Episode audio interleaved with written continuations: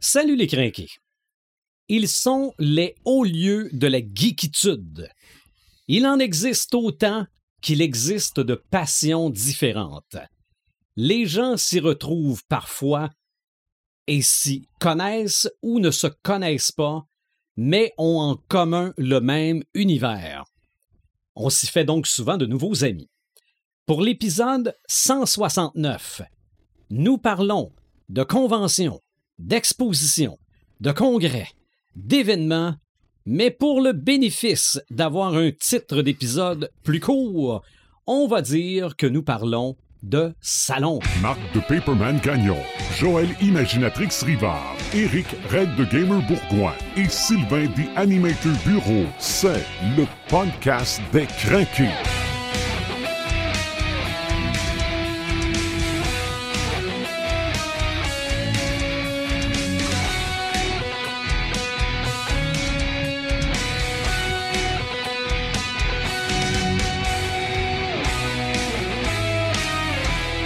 Oui, oui, je sais, on a dit qu'on parlerait d'inversion temporelle. Paperman, salut. Salut! Et Imaginatrix, salut. Salut! Aujourd'hui, finalement, on va peut-être finir par en parler d'inversion tem- temporelle, malgré qu'on a peut-être déjà parlé. On va attendre Red, qui est présentement en visite d'un salon de son frère. OK. On lui faire le lien. Mais là, c'est ça. On parle pas de salon comme étant la pièce, parce qu'après ça, on pourrait parler de. de- De clou. Ah, on a déjà parlé de la cuisine, Oui, mais en vrai. fait, de. de... On pourrait De parler re- de clou. là. Ouais. Mr. Maple avec le couteau dans le Dans salon. Ouais, le mais living room. On a eu un épisode sur les jeux de société, C'est vrai. mais non, on parle de salon comme étant des endroits thématiques avec des marchands, avec des vedettes, avec plein de monde qui tripe sur la même affaire. Mm. Et moi, juste pour l'anecdote, quand j'ai compris ça, j'avais déjà vu des salons du livre, j'avais déjà vu d'autres salons, mais j'ai fait partie du conseil d'administration de la Maison de la Famille ici à Rivière-du-Loup il y a de cela quelques années, et une de leurs activités de financement, c'était d'organiser la soirée des films chasse et pêche. Si vous me connaissez bien, vous savez que je n'ai rien d'un chasseur ou d'un pêcheur. Donc, je me retrouve là parce qu'on est les organisateurs, vendre les billets, récolter l'argent et tout ça. Et c'est là que j'ai compris, quand j'ai vu plein de monde qui se connaissait pas commencer à parler de leur sorte de carabine. Toi, tu prends ci, moi, je prends ça. Et je trouvais ça magnifique. Oui. C'est extraordinaire. Puis évidemment, avec d'autres, d'autres salons, j'ai connu un peu la même chose. Puis des salons, c'est pas obligé d'être gros, là. On connaît des gens qui organisent, entre autres, des salons sur Lovecraft. Oui. Ça s'est fait vendredi passé, puis j'ai trouvé ça bien le fun. Pour vous autres, les salons, ça représente quoi? Commences-tu ou tu veux que je chienne? Ah, vas-y, pas. commence. Ben, moi, je pense que c'est un lieu de rencontre, avant tout, pour monsieur et madame tout le monde. Pour les, euh, les artistes ou les artisans ou les auteurs ou les autrices, c'est un lieu pour se faire connaître Mhm. aussi. Pour, euh, je pense, pour développer aussi un réseau de contacts, ça, c'est très, Oui. très important parce Mhm. que c'est avec ce réseau de contacts-là que tu peux faire progresser ton art en, en tant que tel. Puis, euh, je pense que c'est un endroit où ce qu'on a, on, on peut enfin partager une passion, peut-être sans se faire juger. Hein, souvent, on a le, le- ce- ce, Si on sort, sauf si on sort déguisé autour du centre des congrès. Là. Ouais, mais ça aussi. Ça, ça c'est, sûr Mm. que là, si tu te promènes en, en Dark Vador euh, chez Tim Hortons, ils vont peut-être te faire regarder de travers. Oh, d'après moi, ils sont habitués. Ben, ils Sont vont te donner un café il doit, il doit avoir plus qu'une personne costumée par jour Ah, qui, c'est sûr, Mhm. c'est certain. Qui tourne Mais, autour du centre des congrès. ouais. Moi, je pense que c'est une place pour vraiment pour partager une passion. Mhm. C'est Mhm. vraiment le, le- c'est- En même temps, est-ce que est-ce que c'est euh, un endroit pour euh, je sais pas, pour se faire des amis aussi, pour connaître Ben des oui, nouvelles ben oui. personnes. Je veux Mhm. dire, c'est à partir de là aussi que tu peux développer là, des nouvelles relations. Souvent, on, on a la même passion, mais on se connaît pas. Mm. Puis ça Vrai. permet également de, de- de- de se rendre compte que tu n'es pas tout seul. Des fois, tu te dis, ah, me semble que je suis tout seul à aimer ça. Puis que tu tu t'en vas dans un salon qui est dédié à ça, puis tu te dis, oh non, je suis pas seul. Mm. Des fois, ça fait du bien. Oui, ça, oui. ça rassure, puis ça, ça permet de, de, de voir que t'es pas, t'es pas cinglé, dans le fond, d'aimer un truc. Puis en plus, on aime tellement ça parler de nos passions. Oui, ben oui, je pense que la majorité des gens qui vont là sont des crinqués, des passionnés. Je veux dire, tu peux pas aller dans un salon si t'es pas un- si t'aimes pas ça en partant. Mhm. À moins que tu, tu, tu ailles te promener. Ça se peut aussi, là. Tu sais, je veux dire, euh, d'aller dans un salon de l'habitation sans euh, triper habitation. J'imagine Ouais. que ça se peut. Peut-être, mais dépenser pour ça, si ça t'intéresse pas. C'est vrai qu'habituellement, euh, tu vas te chercher une clientèle. Mhm. Je pense que c'est. ben, pour moi, c'est ça le salon. Ouais. En même temps, euh, il n'y a pas rien que des points positifs dans les salons. Je pense aussi que il y a des, euh, des trucs qui sont des, des- des irritants. Je pense aux chasseurs de dédicaces, entre autres, là, dans les festivals de BD. là. C'est à toute euh, aussi cette omniprésence de la, de la, de la surconsommation là, Mhm. également qui sont très présents dans les salons. Là. Ça, ça peut être un irritant pour ma part. là. Tu sais, je veux dire, c'est. c'est euh, faut jamais oublier que euh, à la base, c'est un lieu de rencontre, mais je pense aussi que c'est un lieu pour, euh, comme je l'ai dit tout à l'heure, pour, pour vendre. Ouais. Aussi, là, je pense que c'est malheureusement le dieu de l'art s'est inséré dans, Ben oui. dans, dans ces, euh, ces salons-là. Là, puis euh, ça, ça a fait évoluer les, les trucs, mais je pense que les petits salons te permettent peut-être de retourner plus à la base même de l'activité. Mhm. Je veux dire, euh, quand plus c'est gros, je pense que faut aussi que tu aies une possibilité de rentabiliser ton truc parce Mhm. que ça coûte cher. Ça coûte Ouais. cher. Je veux dire, quand tu fais venir un, un artiste euh, des États-Unis ou Mhm. euh, une vedette de film, euh, il vient pas gratuitement et c'est tout à fait normal. C'est son métier, c'est son travail. Puis plus c'est gros, moins tu as la chance aussi de plus con- communiquer avec les gens, échanger Ouais. avec les gens. Tout à Parce fait. que quand il y a une super de longue file en arrière, ben, ça se passe en une ou deux minutes, le temps de la Ouais. dédicace, C'est puis c'est ça. terminé. Tandis que quand c'est des plus petits événements, des fois, il n'y en a pas de fil. Fait que, plus tant, de chance. tant que tu fais pas obstruction, tu sais, euh, Mhm. en avant du kiosque de la personne ou quoi que ce soit, ben, tu peux rester, puis jaser, puis... euh, Ouais. Mais tu vois, ben, la majorité des, des, euh, des dessinateurs que je connais, des dessinateurs, dessinatrices, sont pas fans de dédicaces. La majorité des gens. En un, euh, il y a- il c'est de- il y a un gros mouvement aussi pour faire payer des dédicaces. Ben, je, Ouais. pense que c'est tout à fait normal. faut parler, je pense, en Europe, il y a ce mouvement-là. Ouais. Au Ben- Québec, un petit peu moins Ouais. encore. Il y en a qui, qui pas qui le demandent, mais qui, euh, qui suggèrent. Tu sais, euh, je demande rien en échange de ma dédicace, mais tu sais, je- C'est volontaire. c'est, c'est- si tu veux donner quoi que ce soit, ça serait apprécié. Mais pas tant encore. Surtout, surtout dans les, les artistes euh, visuels, les Ouais. BDistes, parce qu'ils te font des dieux de dédicaces. Là. Ouais, ouais, Je vous avez vu les dédicaces de Christian Kennel qui prend le temps de faire à Ouais. l'aquarelle et tout. Là. Tout à fait. Mhm. C'est un, c'est un projet, là. Ben, de toute façon, les dédicaces que Red a eu de, de... De Jake De Dion. Jake ouais. Dion, même affaire. Ah. En Europe, il y en a qui ont des étampes maintenant pour dédicacer. Mhm. OK. C'est c'est une étampe qui est faite à partir d'un dessin, puis ils font rien qu'étamper comme Ouais. ça. Mais je veux dire, la plupart des dessinateurs, la plupart des artistes, des artisans, ce qu'ils veulent, c'est avoir un contact avec le- les gens. Ben oui. Ce n'est pas qu'une dédicace. Je veux dire, tu sais, oui, euh, il y a des gens qui, qui, qui ont plus-value par rapport à sa. BD. Il y en a d'autres qui vont essayer de leur vendre sur eBay parce que Ouais. ça, c'est un peu poche. Là. Ça, Ouais. C'est pas, Ouais. c'est pas un peu, c'est très poche. Là. Ouais. Tu sais, je veux dire, surtout quand c'est dédicacé à ton nom, là, ça c'est encore plus Surtout con. quand c'est dé- dé- dédicacé gratuitement. Ouais. Oui, tout à fait, effectivement. Puis euh, je, je vais vous dire que il y, a des, euh, il y a des dessinateurs en Europe, euh, si vous vous amusez à faire ça, vous allez être dénoncé, Mhm. puis vous allez euh, être dénoncé violemment. hein. Parce que les, Ça, ça se peut que vous ayez plus de dédicaces par la suite. Tout à fait. Dans Tu sais, les par exemple, ben, Marini, euh, Mhm. récemment, s'est fait faire le coup. Là. Ouais, et lui, Puis, ça arrivait euh, souvent. Ouais, puis euh, m'a dit que euh, lui, il se gêne pas pour nommer les gens, puis de les pointer, puis de leur dire si vous les voyez dans un salon, ben passez votre tour.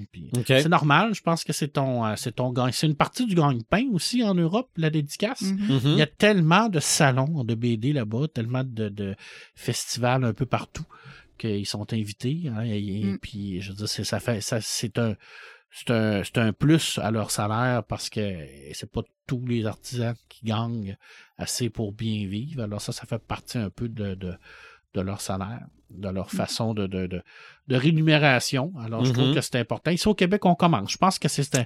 Tu vois... euh, Au Québec, si tu es invité à un événement, si tu es comme dans les invités du Salon du Livre, par exemple, tu vas recevoir un- une compensation. On commence à payer aussi pour les gens qui participent à des tables rondes ou Oui, des mais événements. ça, oui. On commence. Parce que quand j'ai commencé à être auteur, c'était pas encore monnaie courante, là, cinq OK. ans.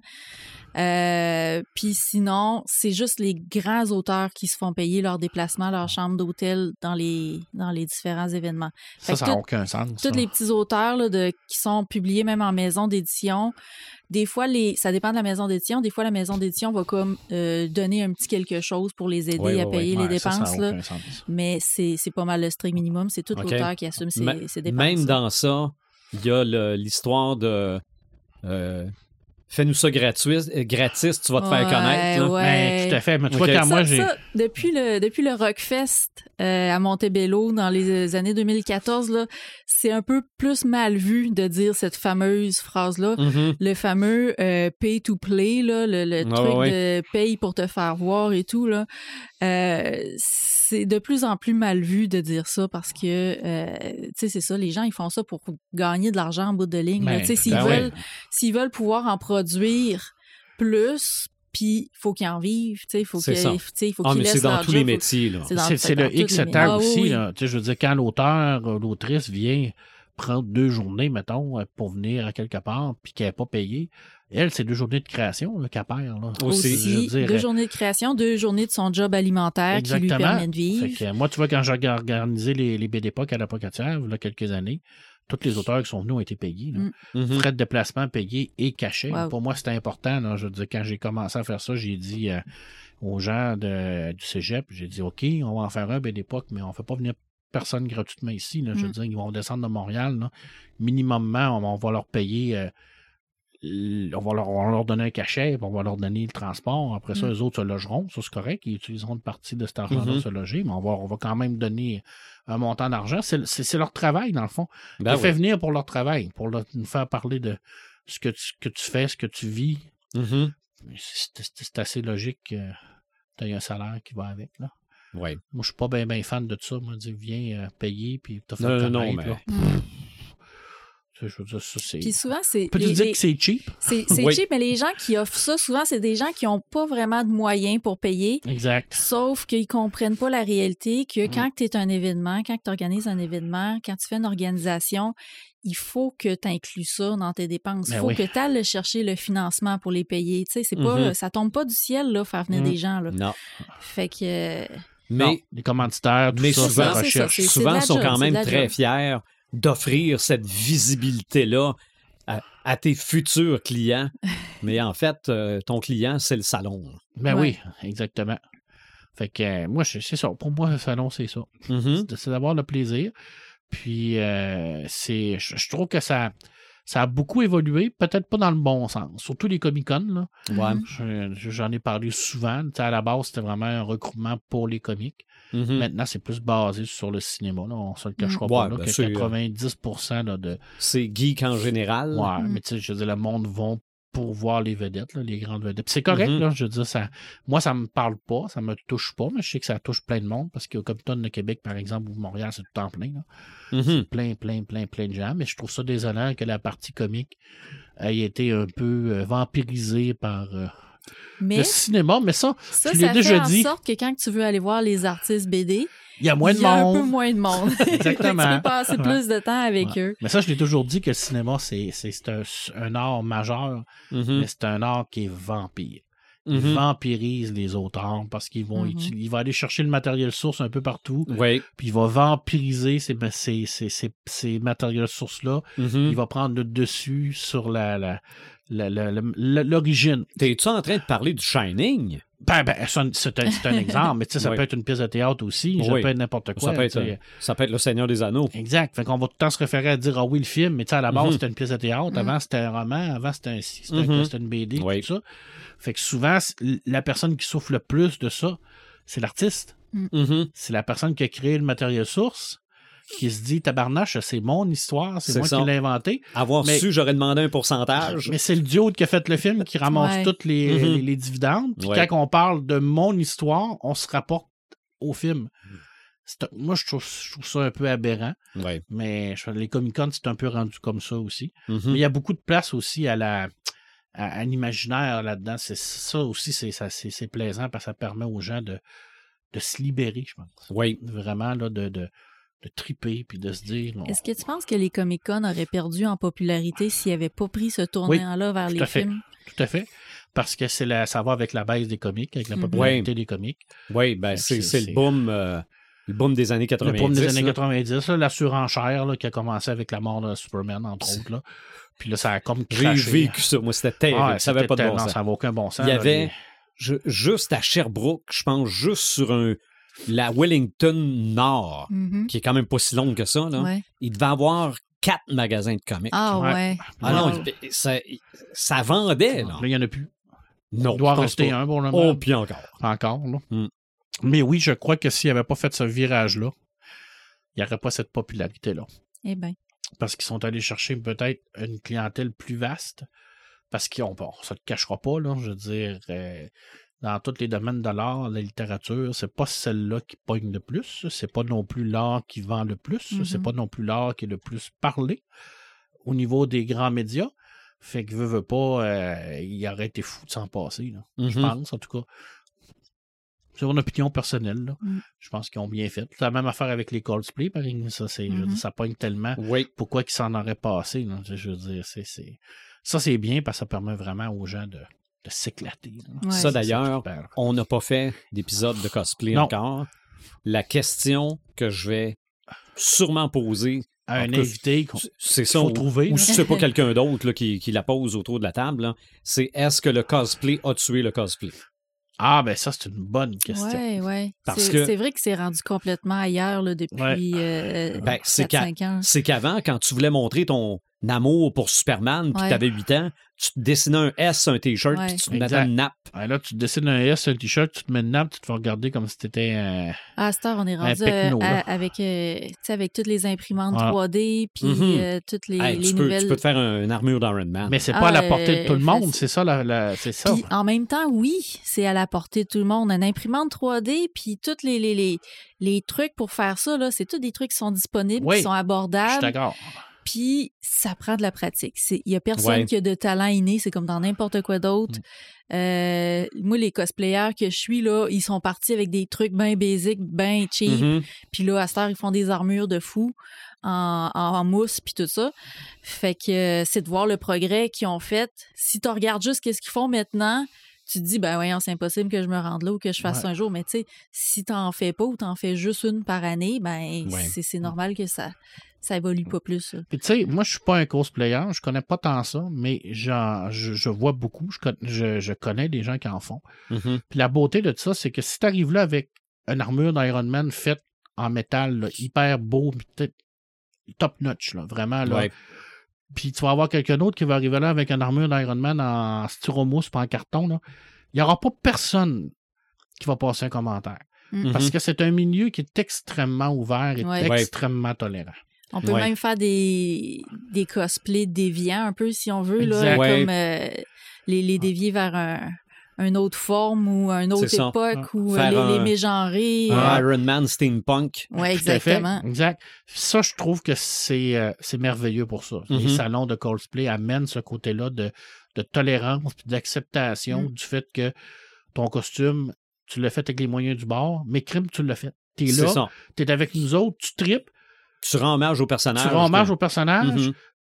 Moi, j'ai rarement vu des gens qui ont fait comme Ah, hein, ton costume il est lit. Mais non. Mm. Jamais. Je pense que c'est un milieu qui, qui est extrêmement ouvert par rapport Ben, à ça. Puis il y a ça aussi dans les conventions en général, puis dans les salons, il y a cette ce respect-là qu'on a Ouais. entre gens parce Mhm. qu'on vit la même affaire, on tripe Ouais, sur la même affaire. Fait que il y a comme on est comme sur un pied d'égalité, Ouais. je, je pense. là. C'est Hey. sûr que tu sais, il y a, peut-être des trucs pareils. Là. Dans mon ouverture, je pensais dire et l'espace de quelques heures, nous vivons en paix. Là, Oui. je me suis dit, je suis un peu Non, commentaire pense- social et le fo- commentaire social et fort. Je là. pense que je pense qu'on t'as t'as raison. Mhm. Je pense que les, la plupart des conventions, dans un court laps de temps, t'es dans un milieu qui est tellement euh, proche de, de tes valeurs puis de ce que tu peux Mhm. ressentir que oui, je pense qu'il y a une forme de paix. Peut-être une forme de, de- d'endorphine qui vient te, te- Ben, c'est sûr. qui Non, vient non, te, mais te- te bouffer. euh, puis- c'est quoi le. le, le- Il y, a, il y a une hormone là, qui, qui rend euh, euphorique. Ah, c'est clair que ça, tu dois t'avoir au piton. C'est sûr. Ben, quand. Quand tu es dans le salon de ta passion, Ben pas, oui. pas quand tu es en train de récolter Ah. les sous pour les films chasse et pêche. C'est sûr que t'aimes pas la Là, chasse, t'aimes pas je la pêche. Mais malgré, non, malgré que j'ai trouvé ça bien le fun Ouais. pareil, mais de voir les gens avoir du fun. C'est ça. Mm. Tu sais, je veux dire, salon de l'auto, moi, je vois pas, j'aime pas les autos. Mais quand même, quand je vois le monde qui sont là, je me dis, vous êtes en retard de 8000 ans parce qu'il n'y en aura pas de. C'est une farce. c'est une passion. Moi, j'aime ça. Moi, c'est- je suis comme Mhm. toi. Moi, je vois voir les gens qui se réunissent autour d'une passion commune. Tu te dis, pendant ce court laps de temps-là, au moins, ils se tapent pas dessus. Mhm. Ils se tirent pas de bon. C'est ça. Le- ça. Faisons donc un on- salon continuel mondial.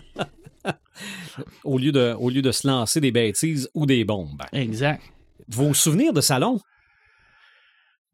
J'en ai pas tant, moi, parce que je suis pas sorteux. Ouais, mais t'en as fait. J'en ai fait. Ben, oui, c'est ça. oui, j'en ai fait, mais je suis pas tant sorteux que ça. Mhm. Parce que, je sais pas, je- je- je- j'ai envie ça en plus, je sors moins. Euh, moi, je suis allé à une convention de Star Wars dans les années 90, 2000. Ça avait été super le fun. On avait vu David Prowse, l'acteur Ok. qui jouait euh, Dark Vador. J'avais fait signer ma carte de Star Wars, de Vador.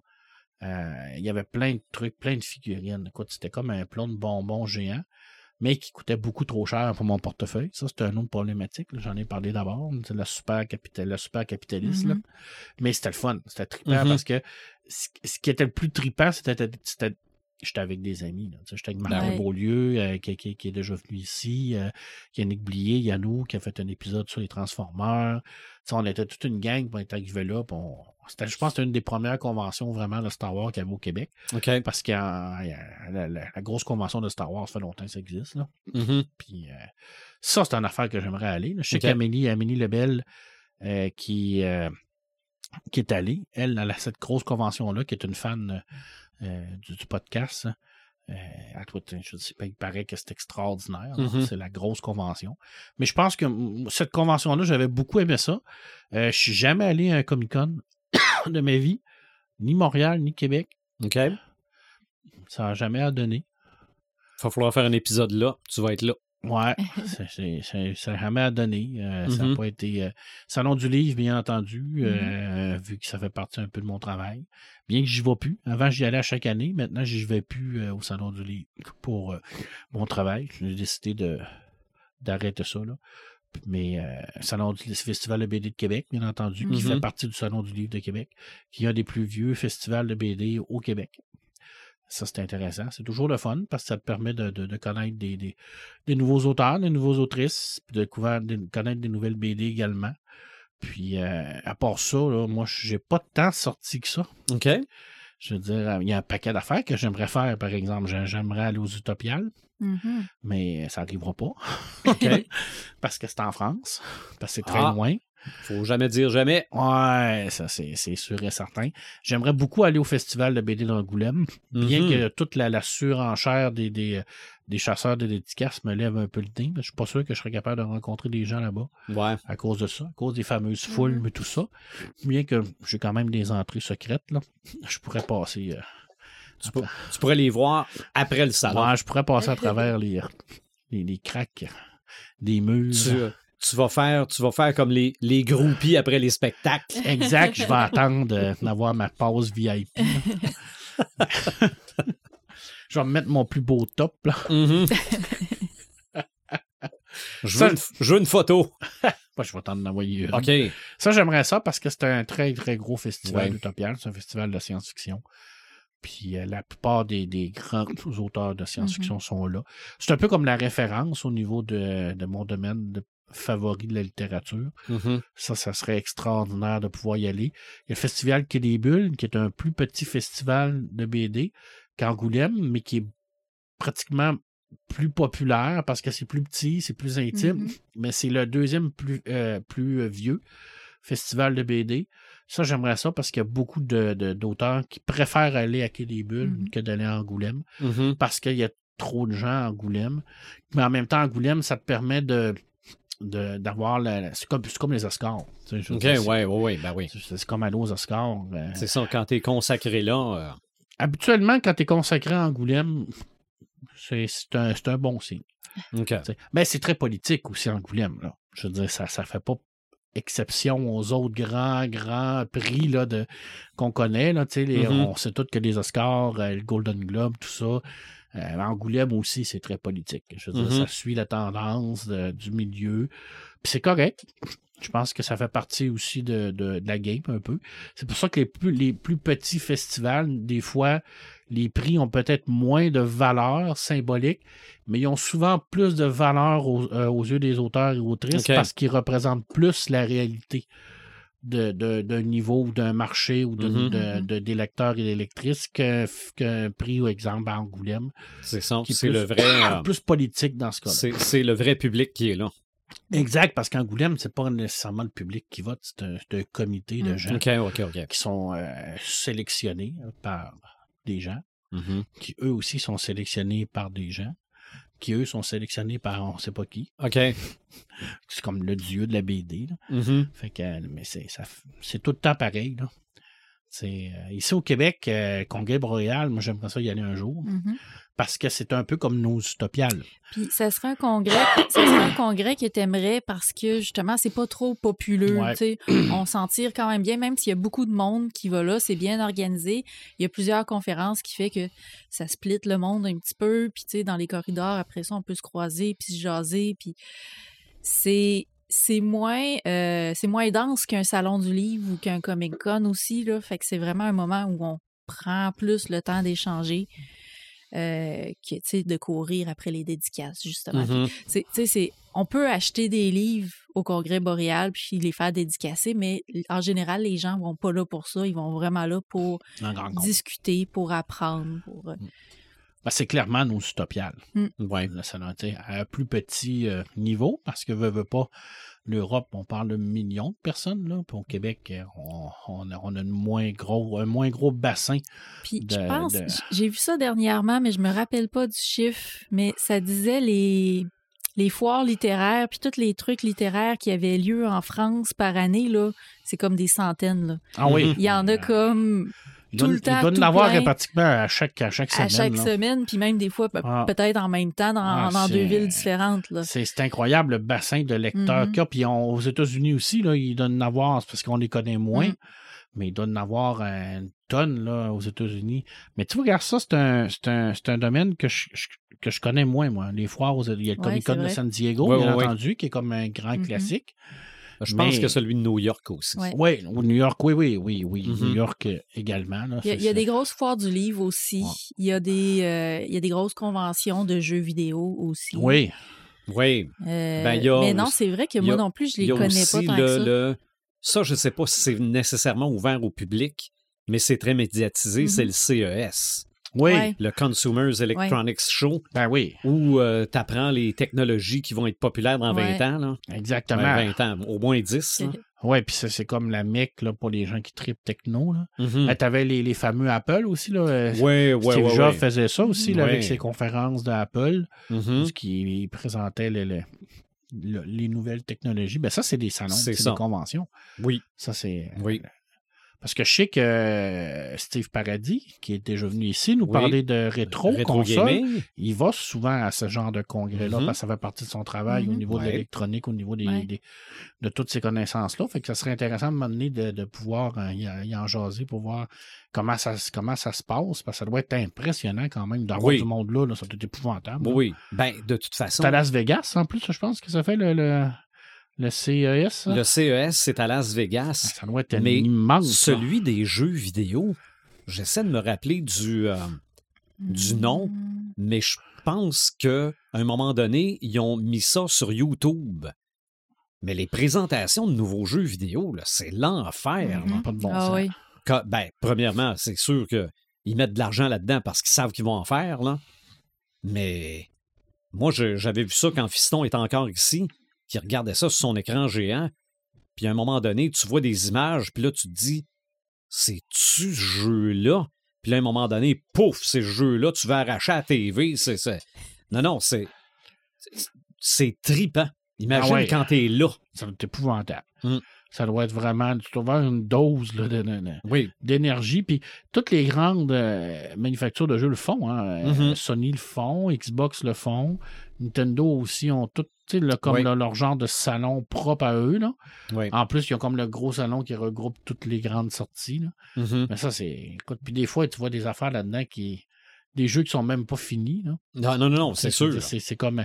Ils font une bande-annonce pour un jeu qui est en construction. C'est ça. C'est super Ben, intense. Ce qu'on devrait avoir le mois prochain pour Grand Theft Auto 6. Bon. Ouais. Ça, a Bon, so- ça a sorti cette semaine. ça- je, pense que Red va, va certainement l'écouter, ça c'est sûr. Non, non, mais regarde, c'est attendu parce que le Grand Theft Auto 5, je pense qu'il est sorti sur PlayStation 3, sur PlayStation 4, sur PlayStation 5. Ça, ça doit faire deux, trois consoles en ligne qui, qui rééditent Grand Theft Auto 5 et c'est toujours vendu. Ah ouais, je pense que ça, c'est un Puis, jeu Gra- très puis en ligne, c'est l'enfer Ben, aussi. j'ai, j'ai vu le, le film là, que Red nous avait proposé de regarder. Ça, le, c'était. Le Grand Theft Auto? Non, c'est pas Grand Theft Auto, c'est Gran Turismo. Gran Turismo. OK, Mhm. ben, ça ressemble à ça un peu. Ben, c'est ben, c'est un jeu de course, celui-là. Bon, ouais, c'est impressionnant la façon qu'ils font ça. Euh, c'est, pratiquement des, des, des, simulateurs. Mhm. euh, quand on est loin de, de- des- on est loin de Speed Racer puis de, de, de Spy Hunter sur les NES. Là. Ça, je veux dire, ou la F1 Race là, sur euh, ça. Atari. Là. Hey, Spy Hunter, moi j'ai vu ça en arcade. Puis là, tu te promenais puis tu t'envoyais des, des, des flaques d'huile en Des arrière de l'auto. En arrière, puis là, tu pouvais rentrer dans un camion pour te C'est ça. Puis là, tu tirais de la poignées, mitraillette. tirer la mitraillette. Oh, on Dieu. est loin de ça. Là. Oui. Mais ça doit être impressionnant, ces Ce, salons-là. ce genre de salon-là, oui. Parce que c'est l'argent qui est en qui est en jeu là-dedans. Exact. Tu le sais que tu une bonne présentation, tu crées un momentum et très souvent, quand ils annoncent le jeu, ils annoncent aussi que les précommandes sont ouvertes. Ben, mais le jeu n'est même pas fait. Non, non, tu non. l'achètes pareil. Non, non, précommande pour telle date. Ah, Puis avec ça, t'as le t'as la statuette officielle. là, t'es même pas sûr que le jeu va se faire. Il va sortir à la date voulue. là. C'est un peu comme les, les présentations de socio-financement. Ouais. Tu sais, je veux Ouais. dire, euh, t'as ça dans le domaine du livre aussi. Là. Ouais. Tu sais, euh, tu vas, tu vas socio-financer euh, une sortie de livre, puis là, ils vont dire, hey, telle, telle patente, puis là, ça va sortir là, puis là, oh, on arrive à tel palier, on a ça, on a Mhm. des belles présentations, puis tout ça, mais t'espères que ça va sortir au moment venu. Mais... C'est ça. Ben, tu rouvres la porte, il y a la même chose pour Disney et Star Wars. Tout à fait. OK? Parce que souvent, monsieur, madame, tout le monde du public pense que ce qui est annoncé là, ça s'en vient. Mais c'est pas ça vrai peut, ça peut prendre des années, là. C'est des présentations aux investisseurs. Exact. Donc, il y a plein d'affaires de Star Wars qu'on a entendu parler, mais que- Qu'on verra pas. qu'on verra jamais. C'est dans les. C'est comme un genre de plan euh, général qui te C'est ça. C'est ça. Mais ça va loin parce que des fois, ils tournent des images de ces oui. futurs films-là qui se font pas. Absolument. Tu fais comme, OK, ouais, mais arrêtez de nous en donner. C'est ça. Ben, moi, je fais juste penser à. Il était censé avoir une série ou un film genre euh, Top Gun, mais avec les X-Wing. Oui, c'était la réalisatrice de de Wonder, Wonder, Woman. Woman, puis ça a été, ça a été euh, cancellé. Pourtant, pendant le, le- le Star Wars, euh, la, la présentation Star Wars, Il y avait une il bande-annonce y avait avec, une bande-annonce. avec des, des X-Wing sur le des tarmac. X-Wing, avec des gens avec des, des casques, des costumes, tout Wow. le kit, puis le film a déraillé, malheureusement. Que, Non, non, c'est. euh, ben, ils disent officiellement que ça a été mis en pause, mais Mhm. Il y a des pauses qui durent longtemps. ouais, Très, très ça, longtemps. Ça peut être des pauses. euh, Mais toi, Joël, les salons, bon, probablement qu'il y a des salons du livre pas mal. Euh, ben, moi, quand je parle de, quand tu me parles de salon, de convention, de tout ça, euh, c'est sûr que j'ai comme plein de bons souvenirs par Mhm. rapport à euh, Congrès Boréal. Oui. Euh, évidemment que c'est vraiment un événement clé pour moi. Euh, je suis déjà allée au Salon du Livre de Montréal aussi. J'ai déjà essayé ça en tant que lectrice. L'expérience d'une très grosse foule, Oui. être immergée dans une très grosse foule. Sinon, Comic Con à Montréal avec Red avant la pandémie, euh, j'avais été, euh, c'était-tu avec vous autres? Non, c'était avec mes amis, ma nièce, que j'avais été à Québec au Comic Con.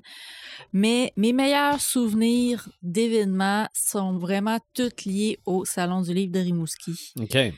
Il se passe de quoi à ce salon-là? Je ne sais pas quoi, mais Euh, c'est peut-être le fait que c'est plus petit, justement, tu sais, qu'on a plus de, de temps pour les échanges et tout. Euh, Facebook récemment me rappelait un vieux souvenir, je pense qu'il remonte à là, euh, 12 ou 13 ans. Euh, c'était un des premiers salons du livre de Rimouski que j'étais allée. Puis c'était dans le temps où je commençais à regarder pour des maisons d'édition pour publier mon livre. Euh, fait j'étais allée là avec ma sœur, mon neveu, puis euh, un ami de mon neveu. Et ma sœur faisait, tu sais, moi, mon neveu, on est comme, on écrit tous les deux, on est super gênés, on veut pas déranger les auteurs, on veut pas se vendre, on veut pas comme rien Mhm. faire.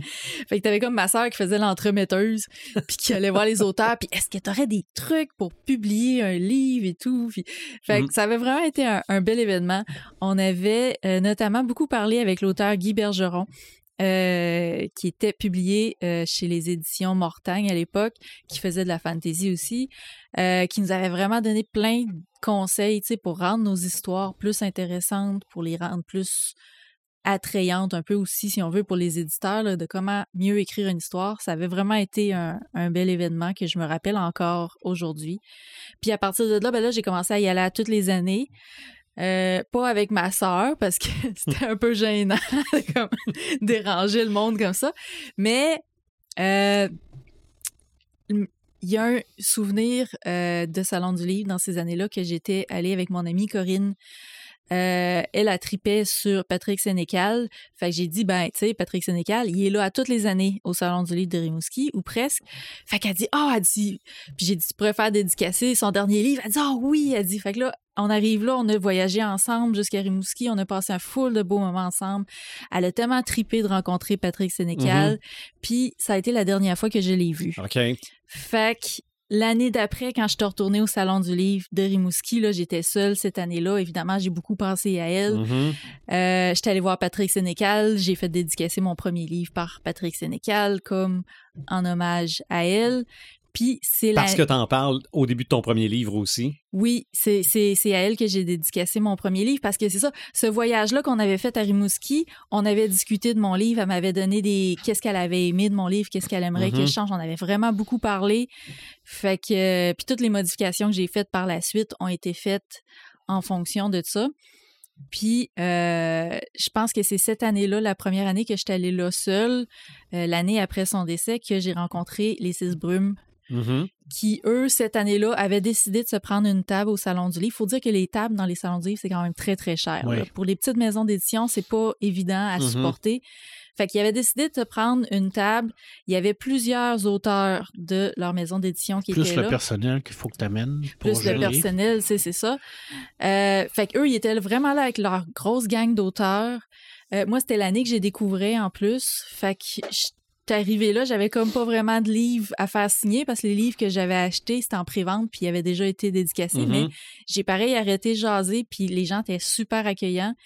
Pendant la soirée, ils faisaient une table ronde sur les littératures de l'imaginaire. C'est la première fois que je participais, que je- j'assistais à une table ronde euh, dans un salon du livre. Mhm. Puis en plus, c'était un sujet extrêmement passionnant. Je me rappelle, il y avait entre autres euh, Ariane Gélina, euh, Frédéric. J'ai un blanc. Euh, il y avait, euh, bref, il était comme 4-5 auteurs des éditions Les Six Brumes qui parlaient de ça. Et c'était extrêmement passionnant. Puis moi, ça m'avait vraiment beaucoup allumé. Fait qu'à partir de là, j'ai vraiment commencé à aller au Salon du Livre de Rimouski à toutes les années. Mon premier Salon du Livre en tant qu'auteur, c'était en 2018, quand j'ai sorti Le Berger des Loups. Puis Rimouski offre cette opportunité-là aux auteurs de la région d'avoir des séances de dédicaces sans euh, si ton si ta maison d'édition est pas présente sur place ou si tu es auto-édité, tu pas de maison d'édition, ben sans avoir à payer le 500 pièces que ça coûte pour avoir le, le tout petit kiosque minimum là, ben c'est comme euh, 25 dollars puis tu as des séances de dédicaces euh, au cours de la fin de semaine. Fait que c'est vraiment cool pour ça. Fait que Ah, C'est bien d'encourager le- les Oui. auteurs, les Oui. de la région. Là. Puis ils font pas tous les salons du livre, honnêtement. C'est sûr que si Montréal faisait ça, ben là, il, y aurait plus assez de place pour, ça. euh, pour accueillir tous les auteurs de la région de Montréal, on s'entend. Mais euh, c'est quand même cool euh, que Rimouski l'offre aux Mhm. gens de. c'est- Puis c'est Bas-Saint-Laurent, Gaspésie, les îles. Fait que tu sais, ça C'est couvre sûr quand qu'on même n'a large. pas, euh, n'a pas euh, 12 000 auteurs, autrices ici. Là. Mais quand Ça même, mais quand de- même, c'est ça. Ça permet de les faire Ça permet de les découvrir. faire découvrir. Puis ça, c'est Ouais. le fun parce que des fois, tu te dis, ah, elle écrit, elle. Je Mhm. ne savais même pas. Ouais. Ben, Je il y, en, à. il y en a peut-être pas mal. Ben, je pense à Cynthia, Cynthia Dubé, Ouais. qui est un de tes amis. Moi, je l'ai connue dans les grandeurs nature. Ouais. Mhm. Puis à un moment donné, j'ai fait comme, euh, j'étais en train de faire ma veille, puis je vois un livre qui sort, puis Cynthia Dubé. Je suis Je connais, c'est pas moi, Cynthia Dubé. Là, je regarde la photo, puis je dis, voyons, elle écrit des livres, elle. Puis quand elle m'en a pas rien écrit un, là. Ouais. Puis des fois, t'es- tu le sais pas. Mhm. Ben, le salon du livre, ça permet Ah oui. également de, de, Ben, de c'est pour ça que je te dis qu'il y en a peut-être pas mal des autrices, des auteurs de la région, parce que juste la fois où la, la journée, j'achète un livre québécois, Oui.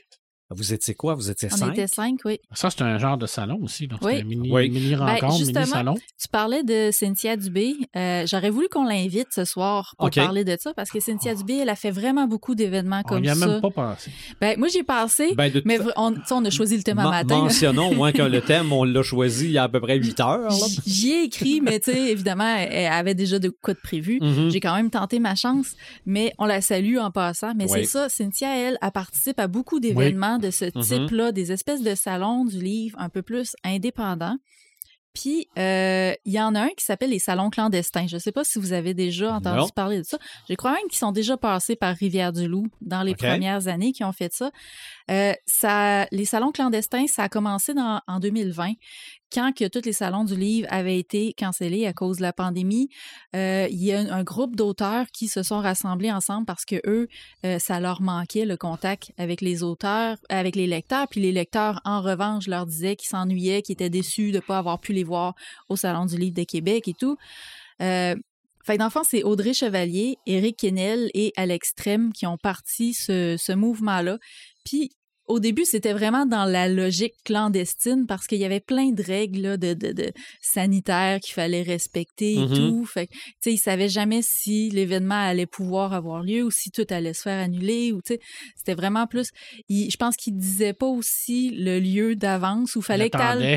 Fallait que tu ailles sur un groupe sur Facebook pour savoir le lieu, puis c'était juste les membres du groupe Facebook OK. qui avaient le droit d'y aller. Ah, Il y a Pour- un petit côté de mystère. Pour, c'est ça, Mhm. pour Fun, limiter le, le nombre Non, de non, personnes ça qui fait, pouvaient y ça aller. fait prohibition. Exactement. Puis ça perdure encore aujourd'hui. Mhm. Euh, ils en font, je crois, euh, deux à trois par année.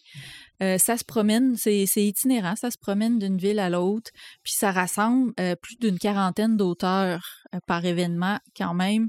Euh, puis c'est rendu très, très populaire. À la base, ça avait été parti sur le groupe des amateurs de romans noirs, policiers et OK. horreur. Euh, fait que ça avait parti de là, mais tu sais, au final, ça s'est comme détaché, puis c'est devenu un groupe Facebook à part. Euh, puis sinon, ben, Christian Kennel, qui était dans l'organisation ces salons du livre-là, maintenant, lui, il organise des caravanes littéraires. Fait un peu le même concept de faire des salons un peu partout, mais là, c'est comme une, une tournée rockstar, un peu, si on veut. Ils font euh, en une dizaine de jours à peu près, là, en tout, il y a à peu près une quarantaine d'auteurs qui font une quarantaine de villes, de l'Ontario jusqu'au Nouveau-Brunswick, en passant partout au Québec. Euh, ça monte même jusqu'à Chambord, qui est au nord de la Tuque. Euh, ça fait vraiment toutes les petites places, la côte nord, euh, la Beauce, le Bas-Saint-Laurent sont allés jusqu'à Matane. Euh, Puis c'est ça, la façon dont ça fonctionne, c'est qu'il reste juste une demi-heure ou une heure à chaque place. OK. Fait que les auteurs embarquent tous, ils font du covoiturage, ils embarquent tous dans des voitures ensemble, ils se promènent avec un gros trailer avec tous les livres qu'ils vont distribuer. Puis les gens, euh, quelques mois d'avance, ils mettent la liste des auteurs présents puis des villes où est-ce qu'ils vont être présents. Parce qu'ils sont pas 40 auteurs partout en même temps. Là. Il y a des villes que ça va jusqu'à une vingtaine d'auteurs. Il y en a d'autres que Mhm. c'est comme moins d'auteurs, euh, c'est 7. Fait qu'ils mettent euh, la liste des auteurs présents puis des livres qui vont être disponibles. Fait que ça fonctionne beaucoup par précommande. Les gens achètent les livres d'avance puis s'engagent à telle date, à telle heure, ils vont aller dans tel lieu récupérer le livre. Fait qu'ils ont un petit peu de temps pour jaser pareil avec l'auteur. Euh, mais bref, ça se passe genre dans des parkings de Tim Hortons, ça peut se passer dans des halls d'hôtels, ça peut se passer dans des euh, bibliothèques. Tu sais, c'est il- vraiment une grosse job d'organisation, là. Faire ça, 45 villes en 10 jours, là, c'est quand même assez incroyable. Oui. Oui. Fait que euh, la pandémie a vu ce côté-là de, de petits salons un peu plus indépendants apparaître. Euh, Il y en a beaucoup aussi qui veulent faire des salons indépendants pour donner une, une opportunité aux auteurs autopubliés qui Oui. peuvent pas justement aller dans les salons du livre, payer le kiosque à 500 ou à 1000 dollars. Euh, Il y en a un qui s'appelle, par exemple, la Valleyfield, qui s'appelle le salon Imaginarium, euh, qui, eux, sont vraiment spécialisés dans les auteurs indépendants. Euh, dernièrement, en même temps que le Congrès boréal, il y avait une mini-édition euh, science-fiction fantastique fantasy où il y avait aussi des cosplays puis des GNistes qui étaient présents pour comme faire une espèce de gros melting pot là, qui attire plus de monde. Il y avait une trentaine, euh, plus d'une trentaine d'auteurs euh, de présents à ce salon de l'imaginarium-là, qui en plus euh, fit un peu avec mon pseudonyme euh, Mhm. Imaginatrix. Fait qui Ben sait, oui. peut-être qu'un jour, ça pourrait m'intéresser d'aller dans le côté de Valleyfield pour voir ça. Fait que c'est ça. C'est les gens, ils se sont vraiment mis à sortir du cadre de euh, au Québec, on a ce qu'on appelle la AQSL, qui est l'association des euh, des salons du livre au Québec, qui est plus, euh, ils, recouvrent eux les neuf grands salons officiels. Puis c'est comme un peu la grosse machine qui permet de faire en sorte que les salons du livre, ils s'entraident, ils partagent le même équipement et tout. Mais c'est des salons du livre qui sont très limités pour les plus petits auteurs, les auteurs indépendants et tout. Fait qu'il y a vraiment une volonté des gens de, de sortir de ce cadre-là plus formel Mhm. pour faire des trucs qui sont plus en contact avec les gens, intimistes, Ouais. c'est ça. Oui. Mhm. Ben moi, mon plus vieux souvenir de salon, on a parlé de salon de l'auto tantôt, c'est mon père qui m'amène au salon de l'auto auquel on voit le bat, la bat moto. Oh, OK? Quel coup de maître ce salon de l'auto-là a fait? Parce que la bat moto, il me semble que c'est uniquement dans le film Oui, tiré de la télésérie de 1966. avec Adam West. C'est ça. Et Burt Ward, qui est dans le petit buggy à côté de la bat moto. Il y avait la batte hélicoptère aussi dans Ouais, ce film. non, oui, mais ça, On l'avait elle n'était pas là. Mais probablement que on s'est dit, les papas vont venir au salon de l'auto. Si on a la bat moto, Les- on enfants. Donc, ça, ça c'est le plus vieux Mm. souvenir que j'ai. Mais d'être allé à un salon du livre à Sherbrooke, je me rappelle de ça. Mhm. Et je me rappelle de m'être acheté une BD là, que j'ai encore à quelque part ici. C'est un recueil, c'était par les éditions Héritage, mais c'était uniquement des auteurs et peut-être autrices, là, je me rappelle plus, de BD québécoises. Ouais, c'est plus des Oh. auteurs à cette époque-là. Probablement. plus- Probablement. Mais sur le dessus, là, c'est c'est tellement années 70 que c'est une caricature, juste le visage de René Lévesque, là, Ah oui. sur la première page. Là. Mais c'était Québec Humour ou Ouais. quelque chose de même. Faut que je le ressorte, là, je l'ai à quelque Ouais, part c'est au ça. Moi aussi, j'ai encore, je l'ai gardé, OK? Avec mes, mes vieux, euh, mes vieilles euh, éditions françaises de la guerre des étoiles. Tout à fait. Mais euh, Tout à fait. à part ça, les, les salons, bon, le CES, j'aimerais ça aller voir Ah ouais. ça.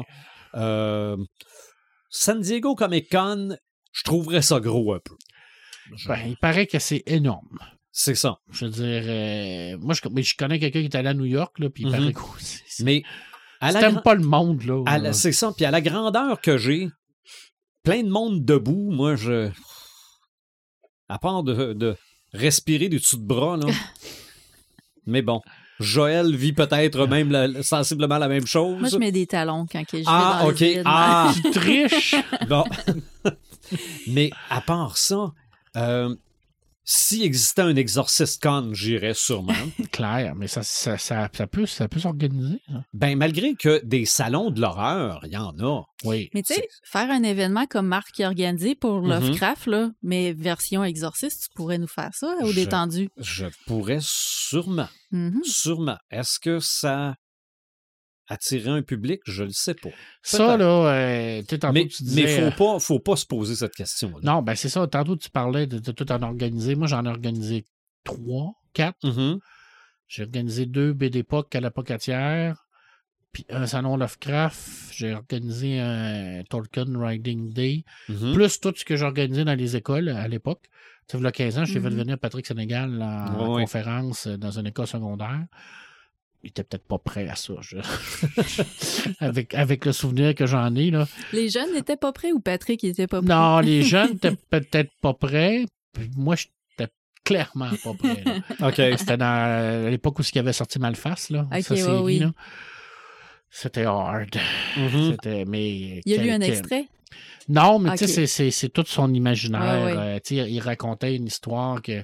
Il disait que à des jeunes. C'était quand même des jeunes de, seconde- de, de, 5, Mhm. de secondaire 5. là. C'était pas Ah, des, ok, ok. pas ah, il, pas- il c'était pas- lisait Alice à cet âge-là. C'était pas des enfants.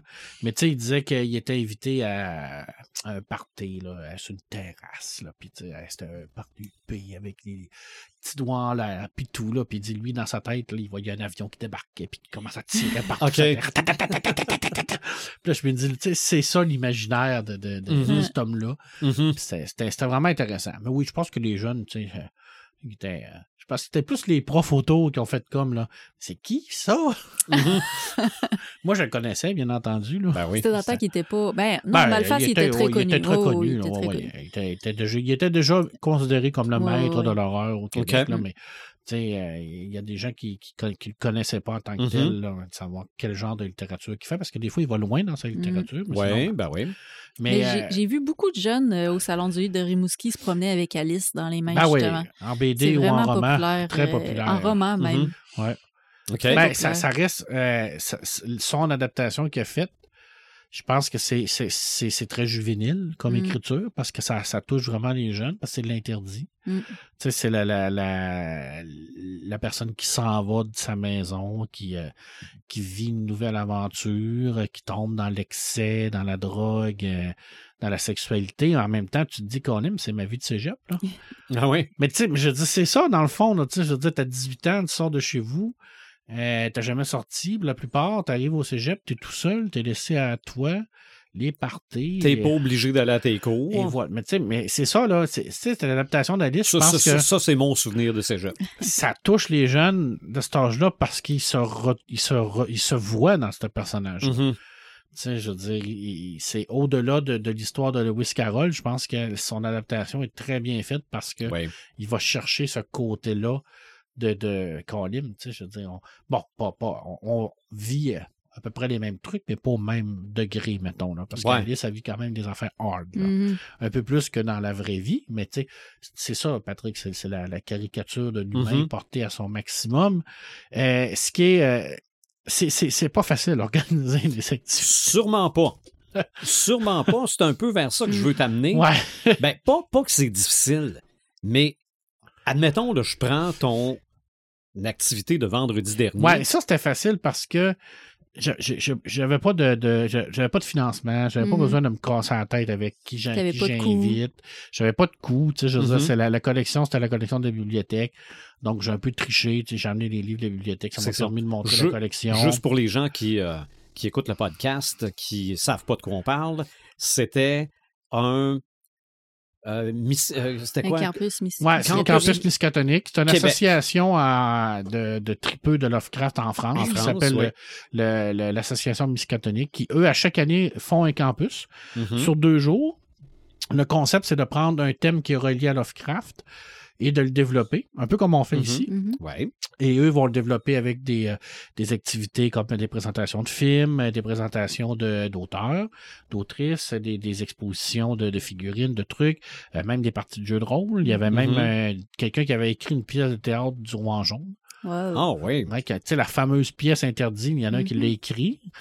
Puis ça, j'aurais aimé ça voir ça. Mais tu sais, c'est euh, eux sont quand même, euh, ils ont- quand même des commanditaires. Tu sais, je veux Oh, dire, oui. Guillaume, euh, qui nous écoute, qui est un ami du podcast, qui est président de cette associa- association-là, euh, a développé euh, un réseau de contacts avec les années. C'est un très bon organisateur. Euh, c'est plus gros. Puis l'idée, c'était de, de se dire, ben, vu que je suis seul membre au Québec de cette association-là, je me suis dit, pourquoi pas faire un genre de mini campus Mhm. ici? Et on on n'avait pas cette possibilité-là de le faire à Rivière-du-Loup parce qu'on n'avait pas d'endroit dédié à ça. Et euh, avec l'arrivée des détendus, qui est un pub ludique et qui est euh, avec un propriétaire, Nicolas, qui est ouvert à toutes les idées. Et geek dans le tapis. Et geek dans le tapis, mais ça, ça c'est important de le dire aussi que Nicolas Lessard-Dupont, il est ouvert à ces idées-là. Mhm. Il pourrait être fermé et dire non, moi je veux pas, je veux garder ça avec des jeux, Ouais. je veux garder ça vraiment comme concept. Non, lui, il est ouvert à tout. Parce qu'on a quand même loué sa. Ben, on n'a pas loué, il nous a prêté sa salle pour toute une soirée. Fait qu'il a peut-être perdu full de clients, là. Tu sais, mais il s'est avancé pareil à ça. Puis on a décidé de le faire là. Mais tu sais, l'idée de base, c'était de, de, de, de, de- de demander probablement l'autorisation de, Guillaume en France pour savoir écoute, tu me permets-tu d'utiliser ton image, ton club, tes affaires? Lui, il capotait, tu sais bien. Je veux dire, pour lui, ça y fait, ça y fait de. de- de- Ça l'exporte en ça Amérique. l'exporte en ça. Amérique. Et nous autres, on est bien plus proches de Providence qu'eux autres. Oui, Eh oui, en plus, tout à fait. effectivement. Et de Québec. On, on Et de peut, Québec. on peut marcher dans les traces de Lovecraft. Et on peut y Pas aller, on n'est pas très loin, on est à 6 heures là, de, à peu près de, de ah oui, Boston. de, de, oui. Fait que, euh, je dis Providence, pas très loin.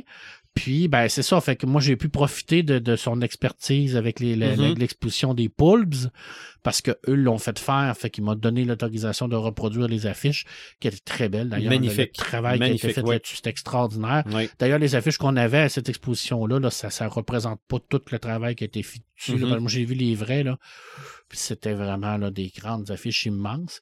Puis ben, c'était aussi de, de, de, de, montrer la collection qu'on a à la bibliothèque, qui est mon travail. Puis on a Guillaume, euh, l'autre Guillaume, qui lui s'est rajouté à ça, puis qui s'est dit Hey, euh, moi, euh, je suis tripeux de Lovecraft, j'ai plein d'affaires, je veux venir. Mhm.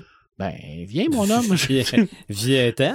Temps, fait qu'il a amené euh, 5-6 caisses de stock, puis il a présenté ça là. Fait Oui, d'ailleurs, Ouais, Ah, un petit Toulouse. Qui a fait en- Il est tellement petit, là. euh, qui a fait en imprimante 3D, j'imagine. Oh, j'ai je sais pas comment il l'a fait. ça. J'ai pas demandé. Ben, moi, Il y en avait plusieurs, il y en a distribué. c'est ça, je, ra- je raconte ça pour Joël parce qu'elle n'était pas là. Ce, ce gars-là voit que on est fan aussi de, de, de Lovecraft et nous donne toute une petite figurine de Cthulhu comme Ah ouais, ça, Comme ça. qu'il avait, avait dans ses poches.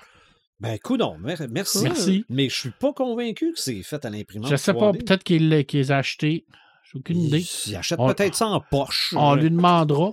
Euh, mais écoute, euh, ça nous a permis de le connaître. Euh, je dis, C'est ça qui est le fun des salons aussi. Mais tu le connaissais pas avant Moi, ça? je le connaissais avant de, parce que je l'ai connu sur Internet. Mais tu sais, Mhm. entre connaître quelqu'un sur Internet Ouais, et ouais, le connaître ouais, ben en vrai, il y a ben deux oui. ça mondes. a l'air d'être fait à l'impression 3D à Ah oui? résine. Ouais, Ah, à résine. Ah, Fait que euh, ça m'a permis de vraiment le voir en vrai puis de, de, Mhm. de, de, de, de voir Ah qu'on a une passion euh, commune. Puis on un- a quand un même solide eu, crinqué, un solide crinqué. On a eu une trentaine de personnes qui est venues tout le long de la soirée pour quelque chose qu'on avait organisé Mm. quand même un peu euh, dernière minute. Là, on était à un mois mhm. d'intervalle. C'était, c'était, euh, Ben, c'était moi, ça m'a permis de connaître des gens que je connaissais Tout pas. à fait. Puis ça, c'est le genre d'activité que j'aime faire. Un peu moins Mhm. ben, quand j'organisais le BDPOC, parce que là, le BDPOC, on a toute la, la- le truc de, de- d'aller chercher de l'argent, les Mhm. commanditaires. Et quand, quand tu arrives à, à- à développer ça, c'est que tu n'en profites pas. Oui, c'est vrai. Ça, tu sais, euh, vendredi, j'en ai profité parce Ben que oui. C'était un expo, tu sais, je veux dire, les gens venaient me poser des questions à moi pour à Guillaume, on était là, on jasait, on était entre amis, mais tu un salon comme BDPOC où ce que t'as c'est roulé au quart de tour. euh, à midi, tu as telle présentation. euh, à deux heures, euh, c'est les salons du livre avec les ça. auteurs. Et toi, Euh, tu faut- gères ça. Puis toi, tu gères ça, fait que Mm. t'en profites pas. Tu sais, je veux dire, Ça, Mhm. c'est le désavantage de, de, de, de l'organisateur, surtout quand tu es tout seul. Mhm. C'est pas quand tu as une équipe, mais quand tu es tout seul, tu fais comme, OK, euh, tu cours dans le piton pendant euh, deux jours de temps. Mais c'est le fun. Mais en même temps, je veux dire, c'est, c'est, euh, ça, ça fait en sorte que tu, tu, tu vois pas ton, ton Mhm. activité. C'est ça. Parce que tu es en arrière, il y a tellement d'affaires à penser, tellement d'affaires à voir, tellement de, de, de, de gens qui viennent de Montréal, de Québec. Je dis, Ces gens-là, il faut que tu t'en occupes aussi. Là. Tu sais, je veux Mhm. dire, t'es pas là pour. Euh, ouais, euh, t'es là, puis euh, moi, je t'en- je je m'occupe Mm. plus de toi. Là. Mais que- faut quand même mentionner aussi que lors de l'événement Lovecraft de vendredi, le pub a concocté deux Oui. drinks. Ah en oui. plus, tu sais, quand je t'ai ça, je te dis ça, là. euh, Eh, Écoute, euh, ça, c'était encore une fois, c'est Nicolas qui, qui- qui- qui a sorti ça. Moi, je lui ai dit, hey, il, il existe un, un livre qui parle de la nourriture de Lovecraft. J'ai dit, il y a même des, des, des, des cocktails, de la bouffe là-dedans. Ben, il dit, on va faire des cocktails. OK. Ouais. Bon, ben, je vais regarder. J'ai envoyé des photos de 4-5 pages. Puis il a fait deux cocktails, euh, dont un qui était mortel. Là. Ah, Honnête, là. Le- C'est le, le sérum du réanimateur. Le- le C'était sérum. c'était lui avec du gin ou du whisky? Non, c'était lui avec le, du Curaçao bleu, du Ouais, ouais. limoncello. Ouf, OK. C'était. Oh! Il y avait rien d'autre que de Il y l'alcool. avait Ah, 6 ok. onces d'alcool seulement. Il n'y avait pas de. C'était comme un martini, mais fluo, puis euh, sucré. Ouais, Ouais, ouais. un- Mais tu sais, il n'y avait pas de glace, pas de, de un, ve- soda. un euh, Vesper x 2. Exact. Il n'y avait, rien pour couper l'alcool. là. C'était 6 Non, onces d'alcool pur mélangé. On aurait pu penser que c'était vert parce qu'il y avait du jus, Ouais. Non, mais c'était vert parce qu'il y avait du limoncello puis du curaçao bleu. Ah, C'était wow. un coup de pelle dans le fond, mais c'était très bon. J'ai pas goûté au gin, malheureusement. Parce Ça- que, ah, moi- moi, j'ai ouais. pris Il les avait deux. l'air bon, le gin. Ouais, le Ah, gin les avait l'air les très deux bon. étaient excellents. C'était- Mais ça- mais- J'ai vu les photos sur euh, Instagram, Facebook, puis Mhm. visuellement, là, il s'est vraiment donné. euh, Ah, non, ouais, c'était, euh. Ça, Ouais. ça fessait, t'avais rien, t'as- tu y avais même pas goûté. Et le, le truc du dé, de- des, des, Des animateurs. des animateurs, Ouais. normalement, tu, le- tu le verses dans une seringue ou dans une, une, une Ouais, oui. becherère ou une éprouvette. Mais là, je me disais, dans une seringue, tu, tu ça dans la bouche, tu meurs. Non, non, là. tu meurs, c'est sûr. automatique, là. Mais j'aimais le concept. tu sais, ça, Oui, Je trouve que ça faisait oui. un peu comme euh, mystérieux dans un verre de euh, martini. là. C'était vraiment incroyable. Mais là, tu vas, t'as dans les plans le prochain Tolkien Ouais. D, Exactement. ça va Ouais. se faire là aussi. Ça va mars. se faire au mois de mars. Mhm. Mais, euh, tu sais, les d'époque, j'avais quand même invité euh, Julien Paris-Sorel. Ah euh, oui. J'avais invité euh, Caroline Bro. Euh, Cool. j'avais euh, Raymond Poirier. euh, tu sais, j'avais du monde, là. Euh, Varro Mm. était là. Tu sais, je veux dire, c'était, c'était des, des- des vedettes là, de la BD. Là. Ça m'avait coûté une fortune à faire venir ces gens-là. Puis c'était super parce que je voulais les payer, parce que je trouvais ça important. Mais c'est tout ce concept-là qui, est- qui est difficile. C'est vraiment pas facile. D'organisation Mhm. aussi. Puis c'est de, de dire, on va-tu avoir du monde? C'est Ça, ça. c'est l'autre patente. Là, je veux dire, c'est, c'est de se dire, bon, est-ce que je fais tout ça pour. Pas pour rien, parce que tu le fais pour toi aussi, mais tu sais, je veux dire, faut, faut qu'il y ait quand même un, un- un- un truc de performance là-dedans. Mhm. Tu sais, Je veux dire, faut qu'il y ait des gens, mais c'est, jamais. C'est jamais coulé dans le béton, ça, que tu vas avoir des gens. Puis ça, c'est, c'est, euh, triste, c'est dur à accepter aussi en, quand tu organises quelque chose, de dire ben, tu sais, j'ai, tellement fait de travail là-dedans, puis il n'y a pas personne qui est venu. Un peu comme quand j'ai fait l'exposition de 50, euh, du 50e anniversaire de Star Trek au cégep. J'avais monté une exposition de feu qui était Mhm. en réalité augmentée.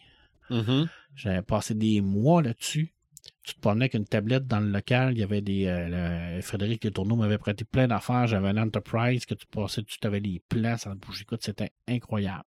J'ai eu pratiquement personne qui est venu. Ah, mais- ouais. et Eric, il dirait, c'est idée de faire un truc sur Star Trek. Je sais bien, mais c'était quand même le 50, 50e. Oui, ça devait être le 50e. Puis, Oui. euh, Il y, a, il y a- il y a tellement de, de- il y a tellement de, de technologies aujourd'hui qu'on qu'on Mhm. utilise qui sont directement reliées aux idées de euh, Jen Roddenberry. Que moi, je trouvais l'idée géniale, puis ça n'a pas, ça a pas marché du tout. Ça, c'est dur quand tu organises des Mhm. affaires, puis tu te dis, Colin, tu as mis tant, tant d'énergie là-dedans. Un peu, un peu comme un, artisan, par exemple. Tu sais, Quand tu écris un livre, tu te dis, Colin, je mets beaucoup d'énergie là-dedans, puis j'en vends quatre copies. Je dis, tu, tu te mets en- tu te remets en question en tant que Ouais. tel. Mais vendredi, c'était différent parce que ça, c'était vraiment comme plus bon enfant. Mais je pense que je vais Mhm. continuer à faire ça. Je veux pas faire des, des gros trucs. euh. Ben, refais-tu un campus miscatonique l'an prochain? Ouais, ouais, c'est clair. Moi puis euh, Guillaume, euh, on a décidé qu'on allait en faire un. Probablement plus interactif. OK. Euh, je vais essayer de même communiquer avec lui pendant la soirée. On était censé le faire, mais euh, il n'y a pas eu le temps. OK. Parce qu'il était comme dans le jus, C'est ça. là, dans le jus Hey, total. pendant que vous faisiez cet événement-là à Rivière-du-Loup, moi, j'étais dans ma chambre d'hôtel à Rimouski. Au salon Mhm. du livre, tu te préparais pour le salon du livre? Ben non, en fait, euh, ben, c'était en soirée. Fait Ah. que j'étais j'étais juste comme. Je faisais du rattrapage sur les films de Spasme parce que j'avais pris ma passe puis j'avais pas eu le temps d'écouter. C'est un festival, ça aussi. Exact. Oui, Exactement. effectivement. J'avais pas eu le temps d'écouter tous les films. Fait que euh, si tu les. Si tu pesais sur play sur tous les films, genre avant minuit le, le 1er novembre, tu pouvais, t'avais trois jours après ça pour les écouter. Fait que je les ai écoutés tout le long du salon du Fait que tu livre. faisais suppléer, après ça, tu peux l'arrêter. Ouais, Vu que tu l'avais commencé avant minuit, ah, c'est pas pire. C'était le truc. Mais ce soir-là que vous aviez l'activité Lovecraft, il y avait, je pense, c'était les inclassables euh, ou les, les, les insolites québécois, en fait. Il y avait un film qui s'appelait Le Temple et qui était une adaptation De la du- nouvelle de du la Temple. nouvelle de Lovecraft en dessin animé Ah oui. était vraiment excellente. Si j'avais pu vous l'envoyer, parce que j'ai vu que vous aviez un écran en plus. Ah, en. Si j'avais pu Ah. vous l'envoyer, honnêtement, là, ça aurait tellement fité dans votre soirée. Mais il faut que vous écoutiez ça, euh, cette animation-là, euh, cette adaptation-là en dessin animé du temple, c'était l'angoisse est, est pareil palpable comme dans la nouvelle. c'est sûr qu'on va se refaire ça, là. Mm. Mhm. C'est clair. Parce que le, le Guillaume, avec sa collection, oui, avec Guillaume quand même Dumont, plein pense de films aussi. Oui, oui, tout à fait. Mais on n'a pas fait, tu sais, je veux dire, comme euh, en, en Europe, ils ont présenté des films. Mhm. Mais c'est Mhm. sûr qu'eux autres, ils ont- il y avait un auditorium et tout ça. Ouais. Mais on aurait pu le faire aussi. On avait la place pour le faire. OK. Mm. Mais est-ce qu'on a les droits? Là, je m'embarque d'une patente, là. Parce que ça reste Euh, une représentation publique. euh, Ben, je pense qu'il faut, faut que tu vérifies Si, avec si, les livres ouais. de droit. Bon, Mais, Autre débat. euh, autre débat, là. On ne tombera pas dans le, dans le des droits des, des, c'est des ça. droits des On a des- écouté du Tindalos le chien. Oui, ben lui, j'avais demandé l'autorisation, Mhm. j'avais communiqué avec lui, puis il m'a dit, eh ben oui, vas-y, man, 100%. Je, Ben, je- je suis d'accord. T'as fait, t'as fait ce qu'il fallait faire. Fait que euh, lui, il était bien heureux. Mhm. Puis euh, c'est ça, l'année prochaine, on va faire de quoi plus interactif. Euh, c'est sûr que le désavantage, ben, c'est c'est 6 heures de décalage horaire. là. Mhm. Ah, c'est ça. Je veux dire, nous autres, on arrive à 8-9 heures. Ça tombe il est tout le temps dans la nuit. première fin de semaine de novembre? C'est actuellement la première fin de semaine de novembre. Ok. ouais, 3, Il va 4 peut-être novembre. falloir que je sacrifie. euh, Mais c'est pas toujours coulé dans le béton. Il faudrait que je vérifie, là, mais c'est pas toujours coulé dans le béton. Là. OK. Les autres, ils peuvent varier aussi. Là. Mais tu sais, je veux dire, ça, c'est- c'est un salon de tripeux. Mhm. Toutes les gens qui sont allés à, à Verdun ces, deux journées-là ont, ont absolument euh, eu beaucoup de plaisir. Verdun en France. En Verdun en France, France. Là, Guillaume, Guillaume euh, il, a appris qu'il y avait un Verdun au Québec aussi. Puis, Où euh, j'ai vu Iron Maiden. à Verdun, Oui, à l'aréna de Verdun. oui, Pour vrai, wow. oui. Mais euh, c'est, je veux dire, c'est que des bons commentaires. Mhm. Et souvent, les petits salons comme ça, plus intimistes, ben, on a cette proximité-là qui Oui, fait en ben sorte oui. que c'est, c'est plus facile de. de- parce qu'on on regroupe vraiment toutes les personnes qui ont la même passion. Tu sais, comme vendredi, nous, là, les gens qui sont venus, là, c'était tous des gens qui tripaient. Là. Ah, moi, je, moi, j'entendais des gens parler de leur, euh, de leur euh, partie de jeu de, de- Ouais. de Cthulhu et Ouais. tout ça. Je comprenais rien, mais ce que je comprenais, c'est que c'était Tripaient. passionnés. Ouais. Fait que Mm. le prochain, c'est au mois de mars. On va faire ça sur Tolkien parce que c'est le Mhm. 25 mars. Mhm. Ça, ça tombe un lundi, là, par exemple. On va peut-être le faire le 23. Là. Ouais, ben là. Mais le 25 mars, c'est la, la- la date où ce que Frodon détruit l'anneau. là. Je Oui. mets des Mhm. gros guillemets là, pour les gens qui ne me voient pas, là, parce qu'il l'a pas vraiment détruit. Ouais. On, Ouais. on en a déjà parlé. Là. Euh, personne ne détruit, ce foutu anneau-là. là. Mais euh, c'est la fête, euh, c'est- cette journée-là. À chaque année, ben, il y a un thème. Euh, c'est difficile de jouer avec le thème au niveau de, du, du- de cette journée-là, parce que Mhm. souvent, c'est par rapport aux invités qu'ils vont avoir. Euh, moi, je n'utilise pas vraiment le thème. Je vais vraiment utiliser ça sur le thème générique Mhm. de Tolkien. Là. Fait que je vais organiser quelque chose. Je ne sais pas encore de quoi ça va avoir l'air, mais je, vais, je vais faire de quoi. Là. Il y a le Hobbit Day aussi au Oui. mois de septembre. là. Tout à Ah. fait. Moi, je verrais Nicolas nous concocter des plats de Hobbit pour Ah oui, cette ben, journée-là? de la bouffe, que ce soit de la Ah bouffe, oui. là. Ben oui. De la bouffe, puis euh, on pourrait même avoir du euh, tabac euh, de Hobbit pour aller euh, Oh. se fumer une pipe d'or. Entre, les, Non, non, entre là, les je- deux bâtisses, là, suis comme dans le temps. je pousse un peu trop le, truc. euh. Mais oui, euh, je veux dire ça, il y aurait, il y aurait de quoi à faire parce que lui, c'est sûr que ça, ça touche tout son. Tout- tous ses horizons, parce que Mhm. euh, la nourriture, la boisson, oui, c'est les ça. jeux. Euh. Tolkien, il y en a beaucoup de jeux, euh, Mhm. tant au niveau jeu de rôle que jeu de plateau, Ouais. jeux, jeux vidéo. Euh, je pense qu'il y, a- il y a quelque chose à faire avec ça. Il y a même des cartes Magic maintenant. Ben oui, hein, avec la fameuse carte à 8 millions, à 2 Mhm. millions, je sais pas trop. C'est Post Malone qui l'a. en tout cas, c'est, là, ils en font un, ils en, pas- ils en sortent pas un autre, là, me semble qu'ils ont- ils ont annoncé quelque chose, là. Euh. De Tolkien? Non, non, mais Une ils- autre- ils- Magic. ouais, Une, ils se une autre sont euh, série de Magic. associés à de quoi, là? Je Hey, me souviens euh, plus moi, de je quoi, pense que j'ai vu ça passer, J'ai vu ça euh, passer, puis j'ai fait comme trop, c'est comme pas assez. là, Mhm. je veux dire. Mais bon, tant qu'ils ont de l'argent à faire, Ah, ben là. ils vont Regarde. le faire. Là. Mais j'organiserai plus de gros événements, faire venir des gens. Euh, souvent, euh, les gens me disent ben, ben euh, fais venir des, des auteurs de France, tu les connais toutes, mais tu sais, je sais oui, mais il faut qu'ils traversent, hein. Mais Je oui. dire, écoute, il y a quelqu'un qui pensait avoir le financement pour faire venir un auteur en C'est France. ça. Le billet d'avion, l'hôtel, la bouffe. On a, ju- Le on a sap- juste de l'argent à leur fournir une chaloupe. Il doit, il doit hein. avoir des subventions pour Sûrement, ça. mais ça, faut les... je ça, connais c'est pas job. Ça, c'est une Mhm. job. C'est- C'est ça, là, tu sais, ça, c'est les gens qui font ça à temps plein. Je pense à Thomas Louis Côté, par exemple, qui est le président de- du Festival BD de Québec, qui lui fait ça depuis des années. Mm. Lui, il a accès à ça parce que c'est son travail. Il est Mm. payé pour faire Mhm. ça. Je veux dire, lui, son, sa, sa job, c'est d'organiser les Ouais, mais activités. il peut pas avoir une branche Rivière-du-Loup. ouais. Je pense qu'il y en a assez au Québec. là. Ah bon. Mais moi, je suis pas payé pour faire ça. Tu sais, je veux Mhm. dire, on fait ça bénévolement sur notre temps euh, de soir, puis euh, sur nos pauses, puis tu sais, je veux dire, c'est. Euh, puis même, je vais te le dire bien franchement, là, pour cette exposition de vendredi, j'ai même pris du temps de travail là, pour Ah monter la collection, tout ça. Là. Je veux dire, c'est sûr que ça faisait partie un peu de mon travail aussi, parce que ça permet aux gens de voir la collection de la bibliothèque. Je pense que c'est entre autres pourquoi qu'on est là aussi là, en tant que Mhm, ben bibliothèque, là, de, préparer ce genre d'activité-là.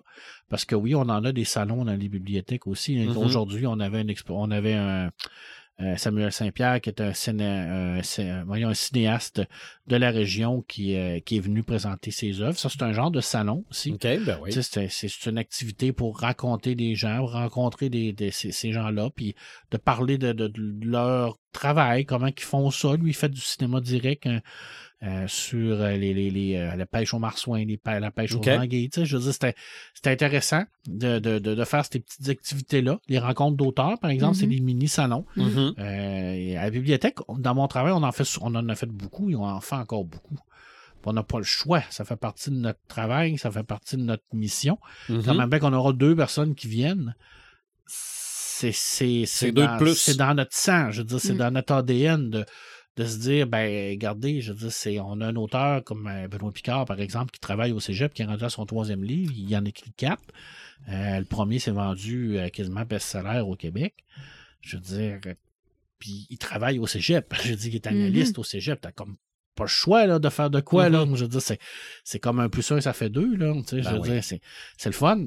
C'est le fun de ça. Je veux dire, c'est super. euh, En tout cas, on a plein d'idées hein, pour, Ouais. pour les prochaines années. Là. On va Mm. faire de quoi, là, mais c'est sûr que, que truc sur l'imaginaire, un peu plus gros, j'aimerais ça faire ça. sais, on avait eu le Geek Expo, par exemple, avec Ouais. euh, André, André Brisebois, qui avait organisé ça avec sa gang. Ça avait été super le fun, ça. Oui. Parce Oui. que là, on était vraiment plus dans un genre de mini Comic-Con. Oui. Mais on pourrait faire la même chose un petit peu plus gros sur la culture de l'imaginaire.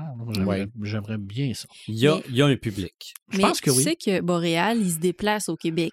Ah, ça, ça serait intéressant. Mais ça prend des, des personnes sur place qui vont Ah. s'occuper de l'organisation. Mhm. Là, présentement, ils ont de l'air de s'enligner à rester euh, au Collège Bois de Boulogne pour les prochaines années parce que le, le lieu, L'infrastructure est là. l'infrastructure est là, le, Ouais. le lieu est, est presque gratuit.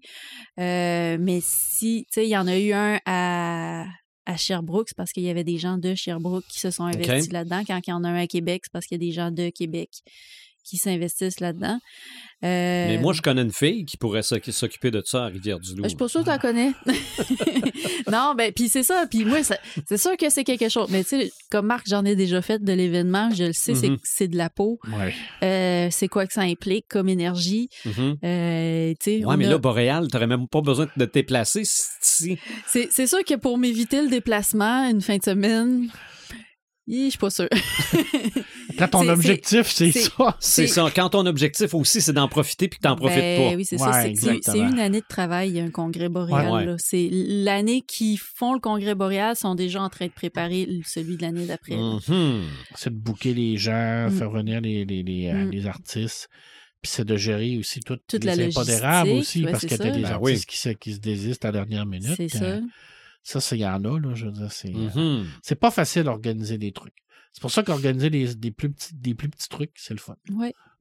Puis je pense qu'à Rivière-du-Loup, on, on a quand même un bon bassin. Je pense qu'on l'a prouvé vendredi. Ouais. Je pense que les, euh, les détendus, euh, c'est une bonne, euh, une bonne place pour faire ce genre de, de, de- de choses-là. Je crois que c'est une, ouverture d'un magasin qui manquait à Rivière-du-Loup. Mhm. Je, je l'ai déjà Mm. dit. On, a déjà, on avait déjà vécu l'expérience avec le Cerbère, mais on était trop à l'avance. OK. On n'était pas rendu là. Je veux dire, euh, je pense que la société n'était pas rendue aussi développée que ça au niveau de la culture pop. Maintenant, on est là.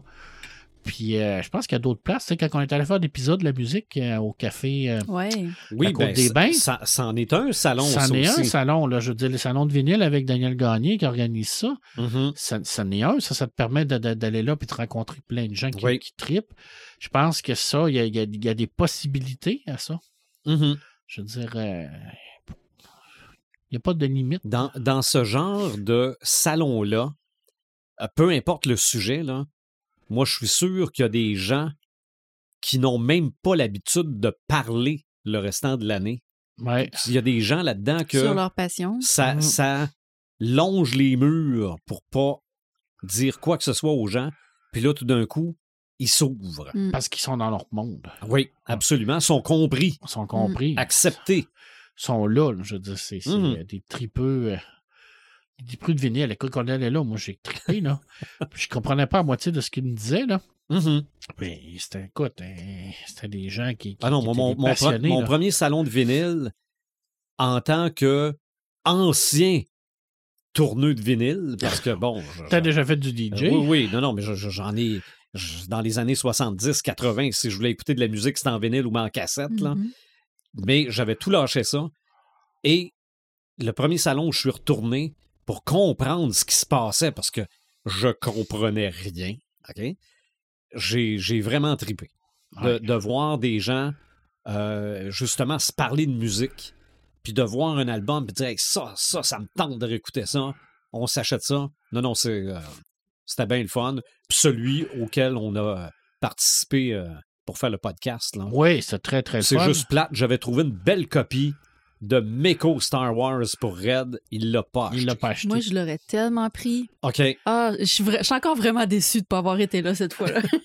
Ça a été spontané. Je veux dire, ça, ça a été vraiment euh, comme un, un événement spontané. On va le dire vraiment Ah, ça. pour euh, faire le podcast, ah ouais, là. C'était spontané. Mon Dieu, a- on a décidé ça sur le coin de la table. Ben, tout à fait. Puis là, euh, je pense que les détendus préparent un salon de jeu, je crois, là, une journée Oui, de jeu. oui, ça aussi, oui. c'est des salons. Là. Oui, absolument. Tu passes ta Absolument. journée à jouer à des jeux de Ben, il société. y a eu, il y a eu une euh, activité où on en vendait, il y avait de l'échange. bazar. Bon. Tu sais, je, je pense qu'on on est dans une belle période pour la culture populaire. Mhm. Il faut, euh, faut continuer à, à organiser ce genre de trucs-là. Ouais. Je pense qu'on a eu la preuve qu'on avait un bassin. Mhm. Puis, il ne faut pas se limiter. Est-ce que ça existe des salons du livre usagé? Je veux dire, t'arrives, toi, avec tes Hmm, vieux livres, là. Je sais un pas. bazar. Ben, je sais Ouais. qu'il y en a. Il y a, il y a des lieux pour s'en acheter, là, mais des Ouais. salons de bazar. Moi, je me rappelle. En Europe, c'est sûr que ça existe. Je me rappelle, il y a une dizaine d'années à Rivière-du-Loup, il y avait eu un événement, une vente de livres usagés au parc, euh, au Carré du Bay. OK. Puis c'était une personne qui avait une giga, giga collection de livres dans son sous-sol qui a décidé qu'elle se débarrassait de tout. OK. Fait, il y avait des tables, il y avait des tables, là. Tu sais, C'était comme, ça Mhm. prenait tout, tout le Carré du Bay quasiment, là. Euh, OK. C'était vraiment im- impressionnant à voir, là. Mais c'est la seule fois que j'ai vu ça comme un événement autre que justement là, des, des boutiques de, sa- de, de livres De livres usagés. usagés. ou, euh, OK. Ben, c'est sûr que ça doit se faire. Enfin, en Europe, il doit en avoir certains. Mhm. Probablement. C'est sûr et certain. Il y en a peut-être même au Québec, mais on les connaît C'est pas. ça. Là. Genre, Mais il y a euh, un potentiel. là. genre vente de garage, mais tu vends des livres. mhm. Exact. Un salon de vendeur Salon de du livres. livre usagé. Mhm. Mhm. Dans les salons près de chez nous, bon, évidemment, là, je, je m'excuse pour les gens en Europe, là, euh, mais évidemment, il y a le Comic Con de Québec. Ça fait Ouais. pas très longtemps que c'est passé, c'est au mois Mhm. d'octobre.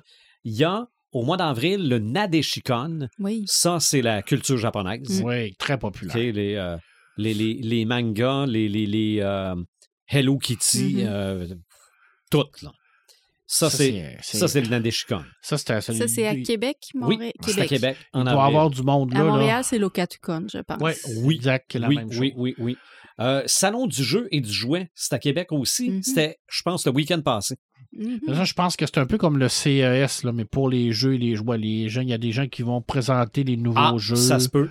Je pense Mm. que tu sais, vraiment, tu as des, des, des fournisseurs. Puis Les des, gens du milieu les s'en gens vont du milieu qui vont voir hey, qu'est-ce que, qu'est-ce que cette compagnie-là va sortir? Euh, C'est un jeu à présenter. Je pense que tu peux aller le présenter Ben, là. là, je m'avance, là, c'est peut-être pas ça pas en tout, là, mais je pense que c'est dans ce genre d'événement-là qu'on avait présenté le jeu Earth, qui est un jeu, Ouais, euh, oui. qui est un, un, Le, jeu, le un jeu de créateur plateau. était venu là. à Rivière-du-Loup Oui, euh, chez vrai. les détendus présenter son jeu. OK.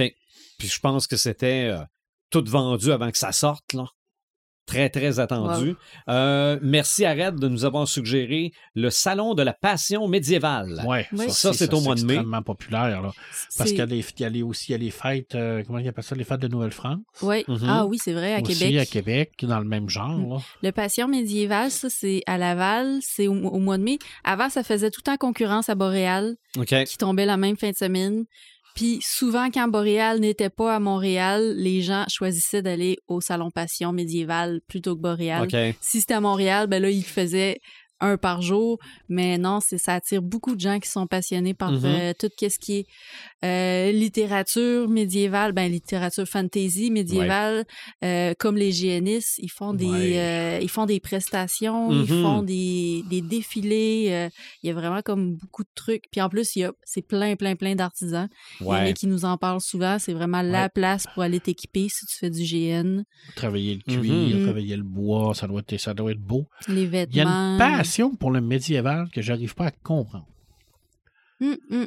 Puis Moi non plus. c'est une passion qui est un petit peu déformée de la réalité. Oui, moi je pense que les. euh, Parce que si tu regardes on le. romantise ça beaucoup. Ouais, Ouais, je pense ben que la oui. littérature a fait en sorte de de- d'embellir le médiéval parce que dans la réalité, il n'y a pas grand monde qui passerait deux jours et demi dans cette époque-là. Non, là. non, Mais a- c'est de- avec sa tête sur les épaules. C'est- Ah. surtout l'intérêt pour la fantasy Ouais, qui, qui a découlé Ouais. de ça.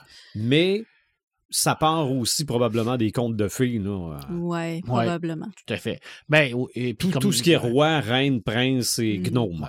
Comme euh, les Nouvelles-France, ben là, c'est plus historique Oui. à partir Mhm. de là, parce que ça, Oui. ça, on parle vraiment de nos ancêtres. là. Ouais. Des Des reconstitutions. historiques. En France, il y en a beaucoup. Aux États-Unis, je sais qu'il y en a beaucoup au niveau de la guerre de sécession. Ça, j'ai un petit peu de difficulté avec ça, là, Ouais. de voir euh, deux clans qui se tapent sa gueule. Là. Ça, je veux dire. Le euh, nord et le sud. Ben, c'est parce que, tu sais, je veux dire, c'est- c'est. c'est- Il me semble que c'est pas un truc tant fêtif. Ouais. De... Ça se dit-tu fêtif? Non, hein? Festif. Festif, merci. Ouais. C'est peut-être un devoir de commémoration. Ah oui, un demande de mémoire. Ouais. Ça, oui, ça, je suis d'accord. Mais, ouais, pas sûr, ça me en train de me déguiser en sudiste, là. tu sais, on, on- on- Avec ton drapeau confédéré. Hey, ben, mais tu sais, on, on voit, on voit pas ça en Europe, mettons, tu sais, une reconstitution de la Deuxième Guerre mondiale où tu as des gens qui sont déguisés en Asie, puis d'autres qui sont déguisés en. Mm. Hey, on, on refait la- la- la- Non. le débarquement de Normandie. On. Il n'y a pas ça, là. Tu sais, je veux dire, Il n'y a pas personne qui se déguise en Asie, là, en Europe. Et on a quand là. même la mémoire. Puis on a quand même la mémoire. Mais Mm. les Américains sont particuliers. Sont-. Ils l'ont-tu l'affaire, les Ils l'ont-tu Américains? l'affaire des Américains? Il y, en- y a encore qui ont la mentalité sudiste, malheureusement. Ben oui, mais Probablement, c'est sûr, ben oui. euh, C'est sûr. Ben, en Europe, il doit y en avoir encore qui ont de la mentalité euh, Nazi, ça se nazie, ça c'est sûr. Ça, c'est malheureusement, c'est c'est un mal à la racine qui ne s'en va pas. C'est ça. Tolkien le dit, même si tu tues le Melkor, le mal qu'il a fait est Mhm. tellement ancré dans, la, dans le monde que ça va toujours rester. hein. C'est- ces gens-là ont tellement fait de, de mal que ça, Ouais. ça reste ancré dans notre dans l'ADN même de l'humanité, malheureusement, si on pouvait l'effacer avec euh, une efface blanche. Mhm. Non, non, une efface bleue. Une efface bleue, ça effaçait l'encre. Oh, non, ça, passe, ça passait à travers la feuille. Ça a l'air que c'est pas- c'était pas vrai pendant tout, c'était pour le HB. Il y en a un qui c'était euh, Ah, HB, puis l'autre c'était pour le. Aucune idée. Mais ça effaçait pas non, non, l'encre. mais ça effaçait rien. C'était c'était du papier sablé, cette Ben affaire-là. oui, ça, ça, c'était- avait pas de bon sens. Ben, on mâchait ça. Parce que on mettait nos Oh. mines dedans. Oui, ça oui. Mâchait ça. hein. Ben oui, moi je mâchais ça, moi. Ah, ben ça explique bien les choses. Je t'en vais intoxiqué. Là, il y a plein de gens qui nous écoutent qui n'ont aucune idée de quelle efface on parle. Face Puis- brune. Puis, des- puis même à ça, des effaces. Ouais, aujourd'hui, là. On euh, fait backspace maintenant.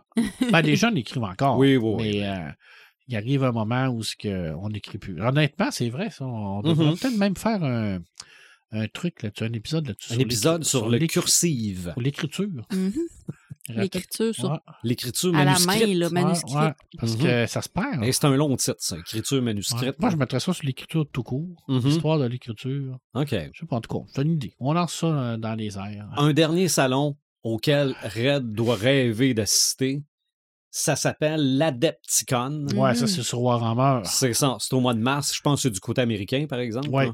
sûrement. Mais il doit avoir des armures, là. Je- écoute, des fois, il y en a là, à Montréal même, là, Mhm. les armures euh, Je, je sais pas comment ils font ça. En tout cas, ils ont chaud, je certain. trouve ça impressionnant, là. Mhm, La qualité puis la quantité de travail que tu as là-dessus, là. mhm. Écoute, tu faire un- une armure quand même euh, d'ultramarine, c'est c'est immense, là. C'est 8-9 pieds de haut, là. Mais oui, il doit avoir chaud. Mais Mais il n'y a pas de limite pour une passion. non, Mm, ben mm. non, il doit y avoir des fans dedans, de toute façon. Ah, peut-être. Mais après, après tu, Hey, peux pas, tu peux pas aller partout non plus après ça, là, quand Non, tu es non, habillé de absolument même, pas. là, tu peux pas euh, Souvent, ce que les gens ils font, c'est qu'ils vont à la à fameuse parade. l'hôtel. Là. Non, Mhm. mais en fait, ils, arrivent avec leur costume dans plein de valises. Ouais. Des c'est fois, c'est comme tout démontable, ça se met dans plusieurs valises. Ils arrivent à l'hôtel avec ça. L'hôtel, souvent, est à même le, le centre de congrès ou quoi que ce soit. Mhm. Fait que, tu sais, ils peuvent carrément descendre de leur chambre jusqu'à l'événement sans passer par le métro ou les transports. Mais des fois, il- genre, je vois des vidéos de gens qui essayent d'embarquer dans la voiture avec... Ouais, Leur- Ouais, gros mais même, épice. mais même à l'hôtel, embarquer dans l'ascenseur. Euh, Descendre les escaliers. C'est sûr qu'un costume de neuf pieds dans l'ascenseur, ça, ça, non, ça, doit être difficile, Mm. mais c'est des passions. Il Comme tu dis, il n'y a pas de limite pour une passion. Non, non, absolument pas. Malgré que les Comic-Con doivent le savoir, il y a peut-être une salle pour ça. Aussi, ah il oui, c'est doit y sûr, avoir des sûr. salles pour, pour s'habiller. Pour le faire. Mm. Mm. Puis ça, euh, il y a beaucoup de gens qui ont de la difficulté à le comprendre, là, mais il n'y a pas de limite pour n'importe quelle passion. Non, Je veux dire, non. tu es un passionné de football, tu peux te, te déguiser, en, en- te, te maquiller à moins 20 Mm-hmm. dehors, t'es en bedaine. T'es un crinqué, t'es un passionné, t'es un geek. Les autres, ils sont pas d'accord avec ça, là. Mais, non, non. mais c'est- la passion, il n'y a pas de limite. Que ce soit la passion du sport, la mais- passion de la culture pop, mais- la passion de la mais musique. Mais dis à Red qu'il existe des geeks de sport puis il n'est pas d'accord avec ça, lui non Ouais, plus. mais il y en a, c'est plein. Oui, je sais. des, des gens qui sont prêts à, à dépenser 400 dollars Je pour un le sais. chandail des Canadiens. Je sais. C'est une passion. Un, un sous-sol rempli de bébelles de super-héros, un sous-sol rempli de bébelles du Canadien de Montréal, c'est la même affaire. Pour moi, c'est la même affaire. C'est quelqu'un Mm. qui vit de sa passion. Oui. Il y en a rien qu'un qui est plus accepté que l'autre. Mais ça, c'est un problème, ben, c'est une question sociétale. Oui, oui. Mais on pourrait refaire un épisode On là-dessus. peut, on pourrait faire un épisode là-dessus. Mais euh, regardez, des salons, on le disait, Ah. il y en a. Il y a, il y a probablement trois salons différents pour chaque passion. Puis, Il y a probablement un salon qui se déroule présentement là, à quelque part sur la planète. là, c'est sûr. ah non, c'est sûr. Un ou deux. Un ou deux. Là, je Ouais, ouais, ouais, peut-être ouais, plus deux. Bien qu'aux États-Unis, on n'a pas fait le tour. Parce qu'on non, on, on vraiment, connaît pas euh, ça. j'ai pas, j'ai pas eu le temps d'aller checker du Non, non, côté des États-Unis, il y y a- y sûrement des, des congrès Harry Potter. Il y a sûrement. Ah, euh, clairement, c'est sûr qu'il y a des congrès Rie, il doit y avoir des congrès de tout. Là. mhm. Dès que tu as quelque chose, là, euh, je suis pas mal sûr qu'il y a des, des congrès de de Christie quelque part. Mm, oui. C'est ça. Euh, Quand on a parlé des hôtels, là, euh, il y avait des, des hôtels de littéraires. là. Mhm. À Sunday, ça, c'était un, c'était un Mm. genre de Oui. salon aussi. Là, Oui. Parce que Oui. tu- c'est- J'étais pour dire, il y a probablement un salon sur les dragons et ça me fait penser qu'on n'a pas fait d'épisode là-dessus. Tout à fait. À Salem, il n'y a pas des, des trucs sur les sorcières, des Oui, salons de sorcières. Oui, puis dans le temps d'octobre, justement, là, c'est il y a vraiment beaucoup d'événements qui sont liés autour là, des, des procès de Salim. là. Ça doit Mhm. être- Stephen King doit avoir, il doit avoir sa journée aux États-Unis ou son salon, euh, c'est sûr Mhm. et certain. là. D'avoir une gang de crinquets quelque part qui organise de quoi Stephen King. Là. Donc, si vous êtes passionné, dites-vous qu'il y a un salon de ça à quelque part. Tout à fait. Faites une petite recherche, puis euh, Ou bien, s'il n'y en a pas, euh, demandez à Marc de l'organiser. oh, non, organisez-le, vous autres. tu sais, comme toi, tu pourrais faire un, exor- un- un salon de l'exorcisme. Un Exorciscon. Ça serait tellement cool. Par- oui, à la- À la sortie du dernier film en DVD. Ben oui. On va tu le brûler. de convention de dragon. Il y a vraiment un Dragon Con aux États-Unis. Ah, Ok. ça, ça doit C'est être c'est- cool. c'est réglé. Ça doit être cool. Les S'il y, a du toi, cos- les- s'il y a du cosplay de dragon, ça a. être cœur. Je suis sûr. Je suis sûr. ouais, c'est sûr. Euh, je pense à- au fameux. euh, voyons, euh, je me suis. House of Dragon ou bien Mhm. euh, Ben, Game juste, of Thrones. juste sûr. deux, trois marionnettistes qui se promènent avec un dragon. Là. Incroyable. Ça Mm. doit être super. Tolkien, il y en a aussi, les journées Tolkien, Ben oui. on, a- on le dit. Il doit, Ben avoir, il oui. doit y avoir des, aussi des salons de triple de Tolkien. Mm. là, ça- Mhm. ça- il y a pas, je pense qu'il n'y a pas de limite. Absolument pas. Tant que tu as une passion, tu peux développer ça. Dans le fond, tu, tu te regroupes en- Mhm. entre amis. C'est euh, ça. Pour rendre hommage à, ton, Mm. à ta passion commune. Tu en faire un sur Hulk, parce que Lou Ferrigno a eu 75 ans récemment, je Hey, pense. il, il- il était pas venu au Comic Con à Québec? Il était, ouais, il était déjà pas là. venu. T'étais pas là. Non, j'étais pas là. T'es encore euh, très en forme, le Ah, j'en doute pas. pour soi- ses J'en doute pas. 75 ans. Bon, Schwarzenegger est encore pas pire Ouais. aussi. Je l'écœurerais pas. Je pense qu'il serait encore capable de faire son De fameux to- rugissement. De, de tendre des coups, Ouais. probablement. Ah, Ouais. son rugissement de, de- de- du flic à la maternelle.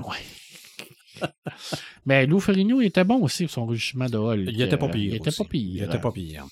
Donc, encore une fois, on pensait que c'était un petit sujet. On a, euh, on a jasé pas mal de ce sujet-là aussi. On va y aller avec nos samalumes, Imaginatrix. Euh, ben, ça m'allume. Je sais pas trop quoi choisir parce que j'en ai plein ces Mhm. temps-ci. Euh, je suis ouvert, stimulé euh, de tout, bord, de côté. Euh, on parlait de mes meilleurs souvenirs au Salon du Livre de Rimouski, Mhm. mais euh, je pense que j'en ai vécu un la semaine dernière. Oui, évidemment, j'étais super contente de rencontrer les lecteurs, de rencontrer les auteurs, mes amis Ouais. que, que je revois chaque année. Mais cette année, c'est un peu spécial parce que depuis un an maintenant, j'ai une nièce qui est libraire.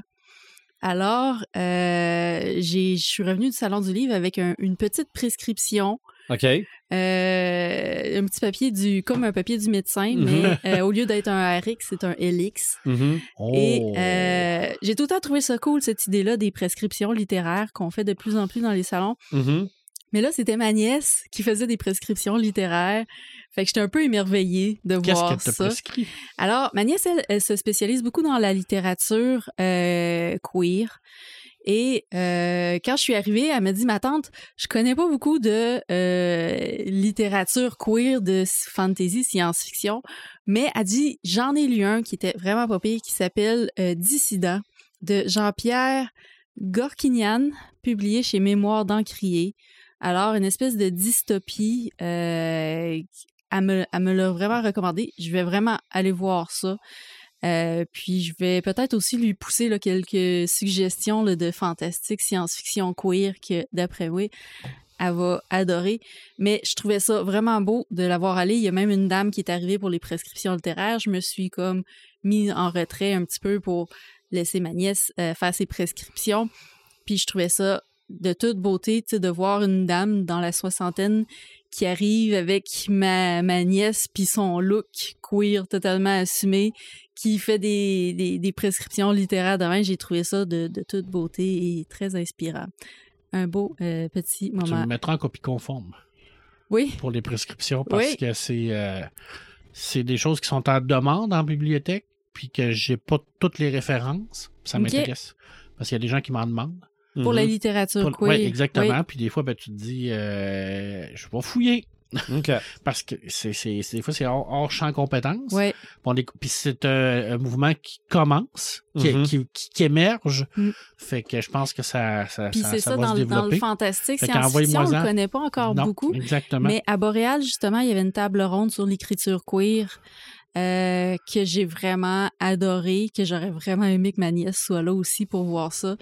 Euh, fait que c'était plein de belles suggestions, mais c'était plein de, l'expérience de ces auteurs, autrices-là. Euh, comment ils ont vécu leur parcours en tant que personne queer, là, ça avait été Ouais. très, très touchant. Fait que euh, oui, si j'ai des suggestions, euh, je t'en pousse, c'est certain. Euh, la première qui me vient en tête, euh, c'est Les lignes invisibles de euh, Sue J. Sokol, publié récemment aux éditions VLB Imaginaire. Fait que je l'ai pas lu encore, mais c'est une euh, c'est une histoire de migrants en fait qui vivent dans une espèce de New York autoritaire où est-ce que tous les gens sont comme micro-pucés. Fait qu'ils vont décider de de migrer vers Montréal, qui est comme Ah, puis ils partent en vélo. ils partent en vélo exactement. C'est. Cycling to Asylum en anglais Je qui a été traduit chez VLB. Ben, tu... Mathieu me l'avait envoyé. Oui, c'est ça. Ben, tu, tu liras ça. D'après moi, tu vas. J'ai- ça à quelque part. Il me semble que j'ai Ok. vu ça passer dans mes affaires. mais Genre, genre, je, je perds le compte. donné. Ben là. Ou il me l'avait proposé. Oui, en tout cas, je vais vérifier. Fait que, euh, fait que bref, c'est ça. C'était mon petit moment euh, salon du livre de Rimouski. Euh, sinon, mais dans les Samalumes, vous avez vu récemment qu'on a annoncé que j'allais être publiée chez les Six Brumes. Mhm. Je pense que je vous ai parlé des Six Brumes une ou deux fois pendant les podcasts. Oh, mais Quand Red va ton revenu, on va fêter ça en grand. oui, Mhm. oui. puis euh, bref, ça faisait vraiment longtemps que j'avais le secret. Ouais. puis je ça pouvais fait, pas le ça fait dire quand même un lien avec ton premier salon du livre aussi. Ça fait un Ouais. lien avec mon premier salon du livre Mhm. que- où j'ai rencontré les six brumes. Euh, fait que, tu ça fait comme plusieurs années qu'on La est est, en contact. La boucle, est- Mhm. la, la boucle va être bouclée au salon du livre de Rimouski l'année Parce qu'avant, prochaine. t'étais auto-édité. C'est ça. Mes deux premiers romans étaient auto-édités. Euh, j'ai décidé de m'essayer avec l'édition traditionnelle euh, pour vivre l'expérience, qui, selon moi, les deux expériences, autant en auto-édition qu'en édition traditionnelle, euh, sont quand même importantes à vivre pour mon Mhm. parcours de- Mhm. Puis avec les six brumes, c'est ça, j'étais en contact avec Jonathan depuis ce salon du livre de Rimouski-là. Fait que je m'étais essayée parce qu'ils sont, sont très difficiles à, à publier. Ils publient peut-être un roman par année. Euh, sinon, ils publient surtout des recueils ou ben non, des, des rééditions, des trucs comme ça. Fait que je me doutais que j'avais pas beaucoup de chance en y proposant mon livre. Puis finalement, il était accepté au bout d'une longue année d'attente. Puis ça fait deux ans depuis ce temps-là. Fait que c'est un long processus de travailler avec eux, mais c'est un processus qui vaut vraiment la peine. Mhm, Qui est très que, valorisant. qui est très valorisant et formateur parce que euh, j'ai travaillé entre autres avec Ariane Gelina, j'ai travaillé avec Jonathan Reynolds sur mon texte. Euh, fait que j'ai j'ai appris énormément euh, avec cette expérience. Là, on peut commencer à dire que tu travailles avec les grands de la littérature au Québec. Là, parce Ben, qu'Ariane est, déjà considérée comme une grande. Mhm. Jonathan qui a gagné encore cette année Ben oui, prix un- à un prix Montréal. Je pense qu'il est en train de prouver que J'étais extrêmement intimidée quand ils m'ont dit que j'allais travailler avec Ariane Gélina. Puis finalement, euh, on a fait comme une première ronde d'édition avec elle, puis elle a comme trop de projets, Ariane. Elle a un problème, elle a de la misère à dire non. Fait qu'elle s'implique dans trop de trucs. Fait qu'elle a laissé la place en cours de route à Jonathan. Euh, J'ai trouvé ça très intimidant, pareil. Fait que, euh, fait que bref, c'était gros, ça m'allume de ces dernières semaines. J'étais Mhm. tellement contente de enfin yes. pouvoir en parler au monde. Fait que, euh, fait que bref, c'est ça. Puis sinon, ben, je termine sur un dernier petit samalume, vraiment niaiseux, mais on parlait de raisons de célébrer. J'ai terminé mon stage à mon travail. Ça n'a pas rapport avec le milieu geek, mais euh, aujourd'hui, il a fallu que je fasse ma présentation de mon rapport de stage à mes patrons. OK. Puis euh, je suis vraiment contente de tout tu sais d'avoir travaillé avec vous autres là, sur ma façon de présenter des Mhm. trucs j'ai fait ça pareil comme en podcast, Euh, j'ai euh, T'as dit des niaiseries, j'ai t'as pris de la bière? dit- non, ah il manquait la bière. ça va être ça va être peut-être pour la, la présentation au cégep ça. On va Ah, se garder ça pour euh, la Mm. fin de la soirée. Mais non, euh, en fait, c'est ça ça, je suis arrivée comme tu sais, pas de trop de notes, pas trop préparé. Je, je connaissais le sujet de quoi je parlais. Puis euh, ça s'est vraiment bien passé. Puis c'est vraiment grâce au podcast des craqués si Mhm. je suis capable de faire des, des grosses présentations comme ça. C'est comme ça qu'on a tendu la perche. C'est comme ça que vous avez tendu la perche. Puis euh, ça a rapporté. On a un Mhm. bon coach. Oui, vraiment. Ah, on n'est pas pire à quatre, je trouve. Oui. Ben là, ce soir à trois, on n'est pas pire aussi, non?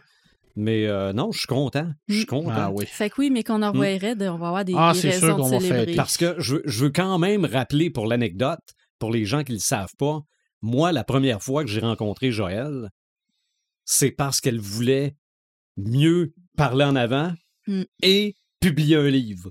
C'est vrai. Fait que c'est un doublé. c'est- fait. Tout est fait. C'est réglé. On, passe, on peut passer à autre chose. Ouais. Prendre ta retraite, c'est fini. Ah, non, non, oui. pas, pas de retraite de podcast, en tout cas. Non, non, pas tout de suite. Toi, Marc, t'es Sam Euh, moi, j'en ai plusieurs. Fait je vais faire ça vite.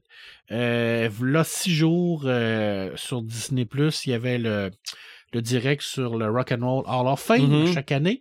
euh, qui, qui, euh, Ben, je pense que cette année, c'était la première fois. En direct, oui. Ouais, OK. Je crois que oui. En tout cas, en tout cas bref, Ouais. euh, Rage Against the Machine qui a été Mhm. euh, intronisé. Euh, je dis souvent que le punk, euh, il y en a de moins en moins. Mais Rage Against the Machine, pour moi, c'est un groupe extraordinaire et Tom Morello est allé d'un discours Ouais. percutant. C'est Tom Morello qui a intronisé Kiss En plus, au Rock and. Roll Hall of Fame. Quel discours. c'est moi j'adore cet homme-là parce que Mhm. c'est un gars qui, qui ben, j'adore ce groupe-là parce que c'est un groupe qui a toujours été engagé. C'est un groupe de gauche, c'est un Mhm. groupe qui tout ce qui a rapport avec le capitalisme. C'est un groupe qui me parle beaucoup. Alors je suis content pour eux parce que c'est de la, la très bonne musique. Puis euh, c'est ça, ça c'était mon, mon premier Non, ça m'allume. Tom Morello, c'est. euh, Un des meilleurs guitaristes au monde en oui, plus. oui, mais euh, c'est un. Euh, euh, Il y a du vocabulaire en masse. Ah, mettons qu'il n'y a pas la langue dans sa poche. C'est ça. Je pense Puis, que c'est ben, un universitaire. là, Ouais, et puis le chanteur de Rage, ben, il était pas là parce que Mhm. lui, ce genre d'affaire-là, il s'en sac, il est contre ça. Bon, que, bon, voilà. ça fait partie du personnage. Ça fait partie du personnage, mais bon, on l'aime comme ça. Euh, le nouveau Christian Kennel est arrivé. Mhm. Euh, c'est, euh, ben, il va arriver bientôt. C'est euh, sa, sa, sa fameuse euh, BD sur Dédé, Dédé Fortin, Mhm. euh, qui a passé beaucoup de temps avec euh, les proches, tout ça, à développer ça. Moi, je suis pas un fan des colocs, je l'ai toujours dit. Euh, j'ai- J'aimais pas la musique des colocs, mais on peut pas dire que ce groupe-là n'a pas été important Non, au non, Québec. C'est un non, des ben groupes les plus importants de l'histoire du Québec. C'est ça. Parce que eux aussi, c'est un groupe engagé. Eux aussi, c'est un groupe qui a dénoncé les abus au niveau de la société. Et Dédé, c'était vraiment un artiste à part.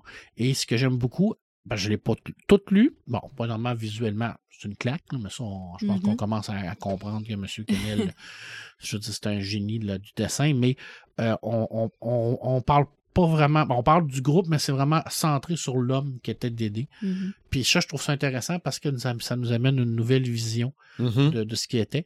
Alors, euh, au-delà de, de ma, ma pas amour du groupe, à date, je trouve ça magnifique comme BD, mais ça me fera pas plus aimer leur chanson. Non? Non.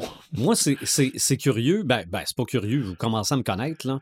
Mais des fois, d'en savoir plus, si un documentaire, peu importe le, le- le- le format, ça me donne une image différente. Ouais, ben J'ai quasiment le goût d'acheter l'album dans ce temps-là. Ouais. Non, ouais, j'achèterai pas. euh, Ça te convainc pas à ce point-là. Ça me convainc pas à ce point-là, mais j'aime j'aime ce qu'il représente, par contre. Mhm. Je veux dire, euh, c'est comme j'ai toujours dit, je suis pas un fan de Céline Dion, je suis pas capable de te dire que c'est pas une bonne chanteuse, puis je suis pas capable de te dire que c'est pas quelqu'un qui, a- qui a bien représenté le Québec au point de vue Mhm. international. C'est C'est le contraire. T'es pas obligé d'aimer quelque chose pour reconnaître la qualité Mhm. et l'importance de, de, de ça. Alors, euh, et je pense que Christian Kennel est présentement le meilleur BDiste qu'on a au Québec. Je pense que c'est lui qui va un peu partout. Euh, sa BD sur le suicide, c'était un sujet qui était extrêmement touchant puis Mm. très difficile à, à, à, à faire parce que À c'est bien faire. à bien faire parce Mhm. qu'il était sur une ligne là. Oh oui. Euh, mégantique. Je veux dire, euh, on parle d'un drame épouvantable, puis il l'a fait de façon super. Il s'en vient avec Lovecraft, qui est complètement champ gauche. Là, on s'en va avec Dédé, qui est biographique. J'ai l'impression qu'il peut tout faire, puis il n'est pas conventionnel. OK. Alors, euh, il y a bien de ce côté-là. Euh, genre, auteur, euh, BD de genre, BD vraiment plus personnel. Je pense qu'il est vraiment extraordinaire. J'aime beaucoup ce Mhm. qu'il fait. J'aime beaucoup l'homme, j'aime beaucoup ce qu'il fait. J'aime beaucoup son travail. Puis euh, je suis content. Puis euh, on, a- on a même mis un petit pari sur le nombre de copies qu'il va vendre de DD. OK. Fait j'ai hâte de voir si je vais gagner. OK. T'as dit combien? Moi, j'ai dit 25 000. OK. Au Québec, là, c'est euh, comme... Avec euh, ouais. dés en plus. euh, Puis euh, Mhm. je pense qu'ils en ont publié 20 000 pour l'instant, là, mais en Ok. tout cas, je pense que moi, ça, va, ça va se vendre euh, comme des pains chauds. Là. OK. c'est parce que- publié chez qui déjà? C'est, euh, eh mon Dieu, il a changé d'édition parce qu'avant, c'était, euh, Alto? il était, oui, chez- là, c'est chez Alto, je crois. Ah, ok. Euh, Libre Expression. Ah, ok. Parce qu'avant ça, il était chez Moine Graphique. Oui. Puis là, il a changé. Mais ça, c'est que ça fait partie de la, de la vie des auteurs. là. On- Bon, oui. C'est où est-ce ça, c'est où est-ce que Exactement, les c'est- opportunités C'est sont? lui, il présente un projet, puis euh, s'il y, a- il y en a un qui, qui est le plus euh, intéressé, ben, il OK. va vers là. Et mon dernier, ça m'allume, ben, euh, un, autre, un autre grand, Cédric Lotte, j'en ai déjà parlé, qui avait fait le, euh, un des premiers, ben, le premier qui a publié chez Métal Hurlant. Euh, sa nouvelle BD est arrivée, ça s'appelle Le Petit Ramoneur de Québec. Euh, en format italienne, là, ça veut dire c'est vraiment comme format rectangle. Cédric Lotte qui a un univers euh, complètement euh, spécial, un univers à lui. Euh, c'est de l'humour noir, un peu à la fluide glaciale, mais sans ce, ce côté irrévérencieux. C'est toujours bien posé. Graphiquement, c'est extraordinaire. C'est un dessinateur qui a vraiment une plume incroyable. J'adore cet homme-là. Je, trouve que c'est un auteur qui est extrêmement important dans la, dans la bande dessinée au Québec, mais malheureusement qui n'a pas été reconnu pour son importance parce qu'il n'a pas publié 12 000 BD. Il en a publié que trois. C'est sa troisième. Mais c'est pas le nombre des fois qui fait ré- référence à la qualité. Euh, ça a été le premier à être publié en Europe avec Atlantic City ou du humanoïde associé. Euh, et euh, bon, c'est pas. Je vais, je vais vous vendre un petit punch là. Mais euh, il va republier chez Metal Hurlant. OK. Fait qu'il a été euh, signé euh, pour refaire une courte histoire euh, sur Metal Hurlant. Alors, c'est le retour de Cédric Lotte en BD. Au Québec, chez Mosquito, avec cette merveilleuse BD-là qui va être en, librairie bientôt et en bibliothèque. Mhm. Si vous avez une bonne bibliothèque. En tout cas, la mienne, elle va l'être. et ben, je sais qu'il va republier une courte histoire sur Métal Hurlant. Alors, les nouveaux Métal Hurlant qui sont vraiment très bons. J'aime beaucoup ça. Moins irrévérencieux qu'à l'époque, mais je pense qu'on on a dépassé le stade là, de, de mettre euh, de l'érotisme pour mettre de l'érotisme. Les années Ouais. 70, ça fonctionnait parce Ben qu'on oui. était rendu là. Il fallait qu'on casse ça. Là, on est plus rendu à autre place, à, à autre part. Mhm. Mais c'est quand même des bonnes briques. Là. On parle de, de, de, de, recueils de 2 ou 200 pages. Là. OK. C'est, euh, c'est le fun. Mais on va avoir deux Québécois qui vont publier. Mhm. Un que j'ai pas le droit de dire encore, puis Cédric euh, qui, qui, va, qui a été signé. Puis je suis content pour lui parce que c'est un juste retour des choses. Ben oui. De le revoir euh, dans, dans Metal Hurlant, ça fait un petit velours pour Cédric Lotte. Mhm. Voilà, c'était pas mal mes samelumes. OK. Puis on, c'est pas ça, au niveau cinéma, j'ai rien vu de, À part, à part Frisson TV, là. de cette manière. Même encore là, il n'y a pas grand-chose chez Frisson Ouais. TV ces temps-ci, mais ils sont comme en pause. euh, Il n'y a pas grand-chose ces temps-ci. Ah ouais, ces temps-ci. Parce qu'habituellement, il y a des meilleurs films que Ah, ça. là, ok. mais là, c'est vraiment tranquille. là. OK. C'est relax. Moi, petite parenthèse vite, vite, j'ai jamais... Je sais c'est quoi South Park, Ouais. mais j'ai jamais regardé ça vraiment. Sauf que ce que j'ai vu passer sur South Park Into the Panderverse, là, ça m'a... T'as pas vu ça? Non. Cartman. Cartman fait un cauchemar que Disney adapte South Park. Ah ouais. Puis tous les personnages de la gang de, de Cartman ont été remplacés par des femmes de la diversité, genre. Ah non, non, ça n'a pas de bon sens. Ça- C'est, c'est toujours de l'ironie poussée à Ah son oui, Ah non, niveau. non, c'est- troisième c'est- niveau. c'est- là. c'est- Mais ça prend ce contre-discours-là. Ben, tout à fait. Je veux Ok. dire, c'est depuis des, des- Ça fait combien de temps, ça, de parc, là, que ça roule, là? Ça fait un bout. Ça, Ça fait, fait ça fait un longtemps. Ça fait longtemps qu'ils vont à contre-courant. Tu sais, Mhm. je veux dire, quand Alain de Mort dit qu'il n'y a plus de contre-culture dans l'art depuis la fin des années 90, Mhm. puis que j'ai, j'ai, j'ai fait comme euh, va, on va tu le dire, va chier, man. sais, je veux dire, rien, rien, rien que ça de parc, là, ça naît de la contre-culture. C'est ça. C'est- juste que qu'est-ce qui est de la contre-culture pour lui, c'est c'est- c'est- c'est- t'en es peut-être pas, tu Ouais, mais ça, ça Mm. naît, là. C'est, Ah c'est- oui. C'est ça. totalement, là. Parce que, Que t'aimes, que t'aimes pas, c'est ça. Mm. c'est indéniable. Parce que, il y a, on est rendu à des extrêmes, là. Mhm, J'ai regardé la télésérie Car, Bodies. mhm. J'ai bien aimé, mais il y a des coches qui sont mis là, à grands traits. Là.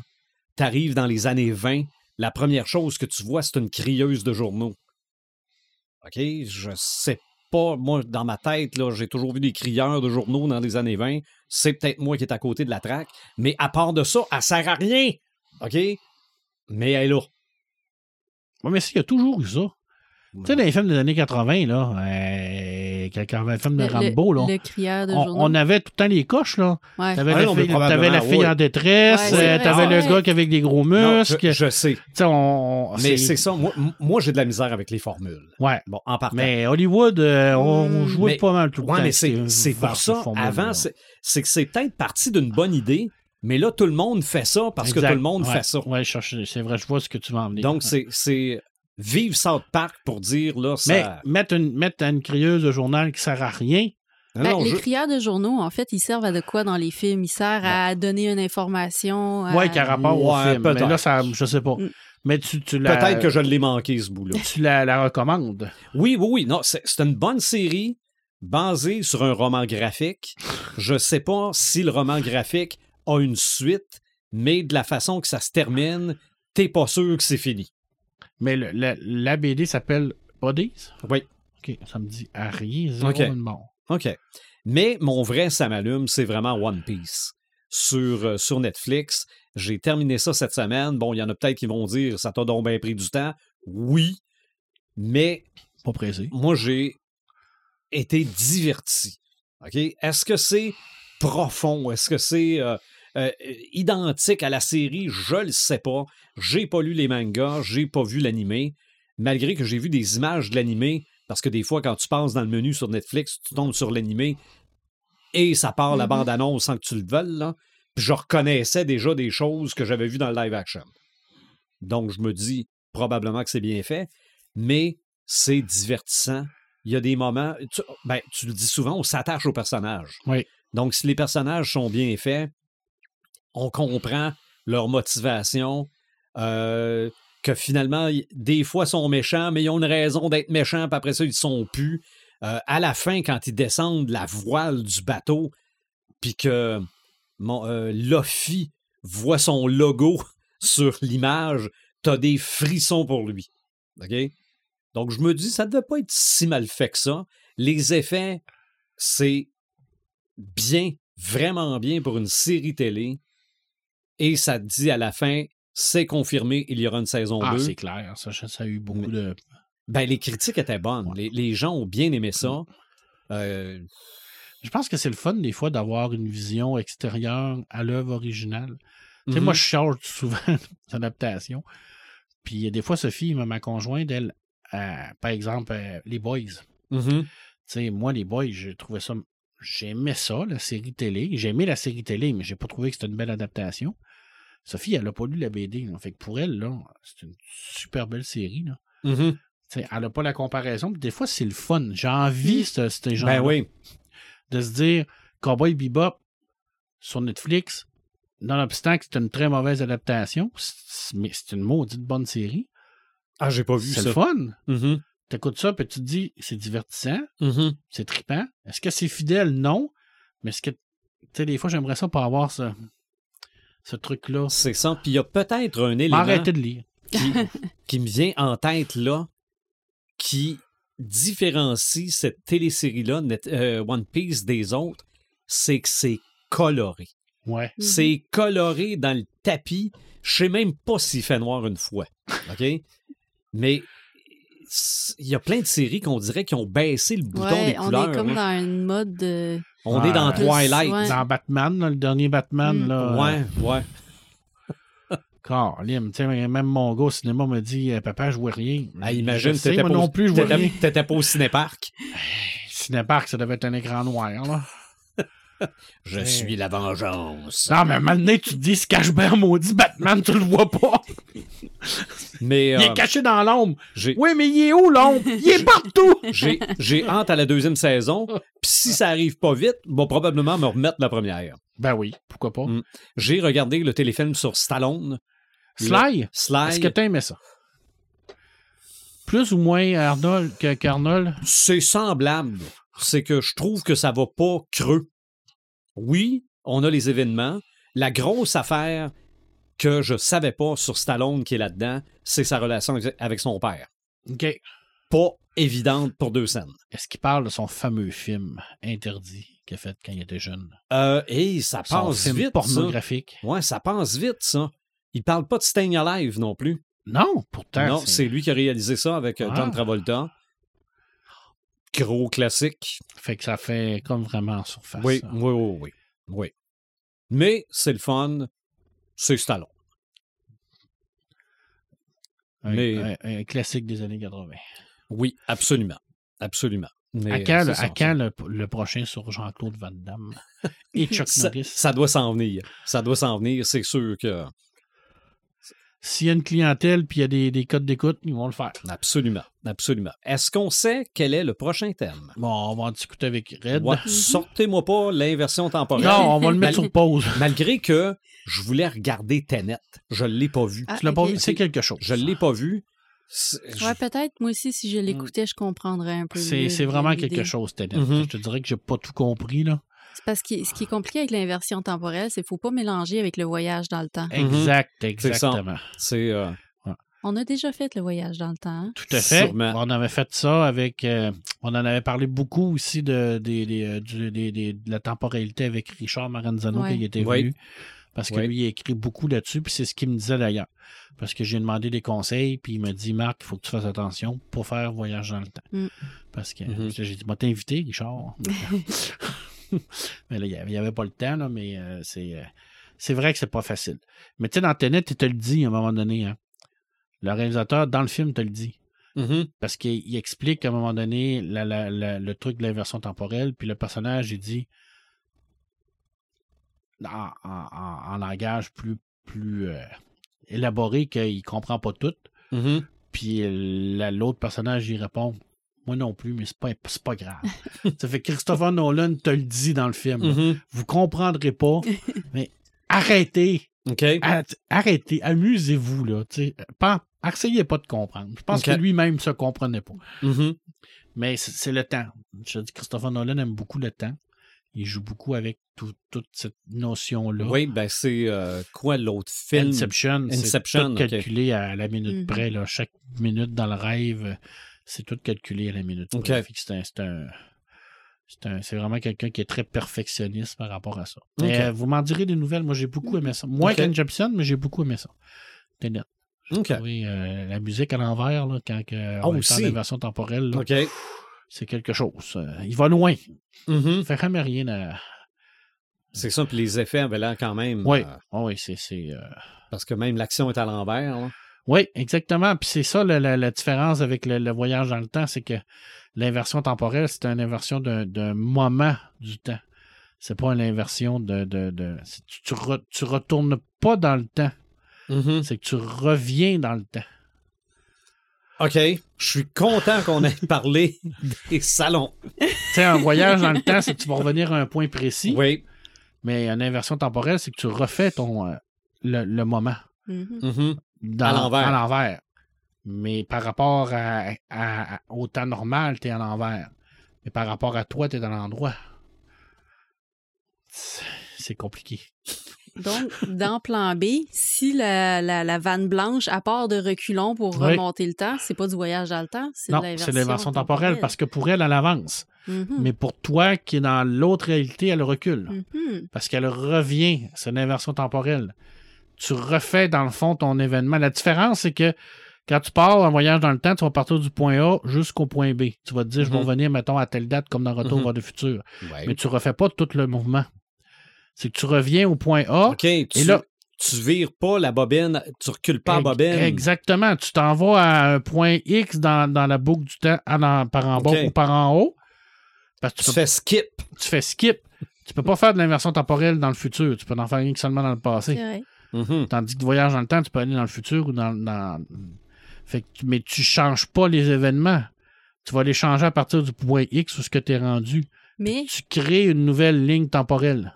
tu peux voyager dans le futur pour après ça reculer en inversion temporelle puis revenir au moment Tu peux pas présent. voyager dans le futur. Non, non, mais si tu fais Pas du dans voyage dans le temps, Oui. si tu fais du voyage Ouais, le là, temps, tu euh, peux faire. Tu peux Il faudrait que tu combines les deux. Là, là ça Oui, serait c'est ça, une compliqué. là. combinaison des deux. Ah, Combinaison des J'allais deux. bien, moi, là. Mais là. tu skippes pas. Tu sais, je veux dire, quand, quand ils voyagent dans, dans, dans Tenet, quand ils font de Mhm. l'inversion temporelle qui dure, mettons, à 2-3 heures, ils skippent pas. Mhm. Ils passent Mhm. vraiment le temps. Tu sais, je veux dire, pour eux autres, le bateau, euh, où ce qu'ils sont, ils avancent, mais pour notre réalité, ils reculent. Fait que, puis ton événement, tu le changes là en même temps. C'est pas du voyage. Peux-tu Faut- peser faut- sur Faut pause? vraiment que j'écoute le film. Ouais, c'est vraiment intéressant. C'est un concept qui est intéressant. Mhm. Puis je pense que c'est un concept qui, qui demande beaucoup de préparation. Oh, un jour, on le fera. Ouais. À un moment donné. Mais on l'a peut-être déjà fait. On l'a peut-être déjà fait. Mais on est revenu aujourd'hui. Mais en tout cas, écoutez le film, vous m'en direz des nouvelles. Probablement.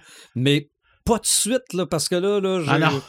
Je, je suis tout mêlé. Il là. faut faire à, ta- à tête reposée aussi, parce que ça demande beaucoup de concentration pour essayer de tout voir les, les, les, les subtilités du, euh, du truc. Mais ça vaut la peine. Ouais. Mais on va attendre Red pour décider. Oui. Mais les dragons, ça serait le fun. Ça pourrait être le fun. On l'a Mhm. jamais fait, ces Mhm, dragons. C'est Non. vrai. Non. Puis finalement, euh, aussi. ça aussi, euh, je vais probablement être bien mêlé parce que pour moi, il y a un dragon, puis c'est tout. Mais il y en a qui ont des ailes, il y en a qui en ont pas. Mhm. Il y a, y a les dragons du Komodo. Ah, il y a des dragons qui n'ont pas d'ailes, des dragons qui ont euh, deux pattes, pas de queue, quatre pattes. Dragon t'es, d'or. t'es en train de faire le, t'es en train de faire le podcast déjà. Ah, ça va être le fun, les dragons. ça va être Ben. Gardons ça pour l'épisode 170. Yes! Donc, c'est complet pour l'épisode 169. Vous nous suivez par notre page Facebook, notre site Internet, nos différentes plateformes de streaming. On se retrouve au prochain épisode.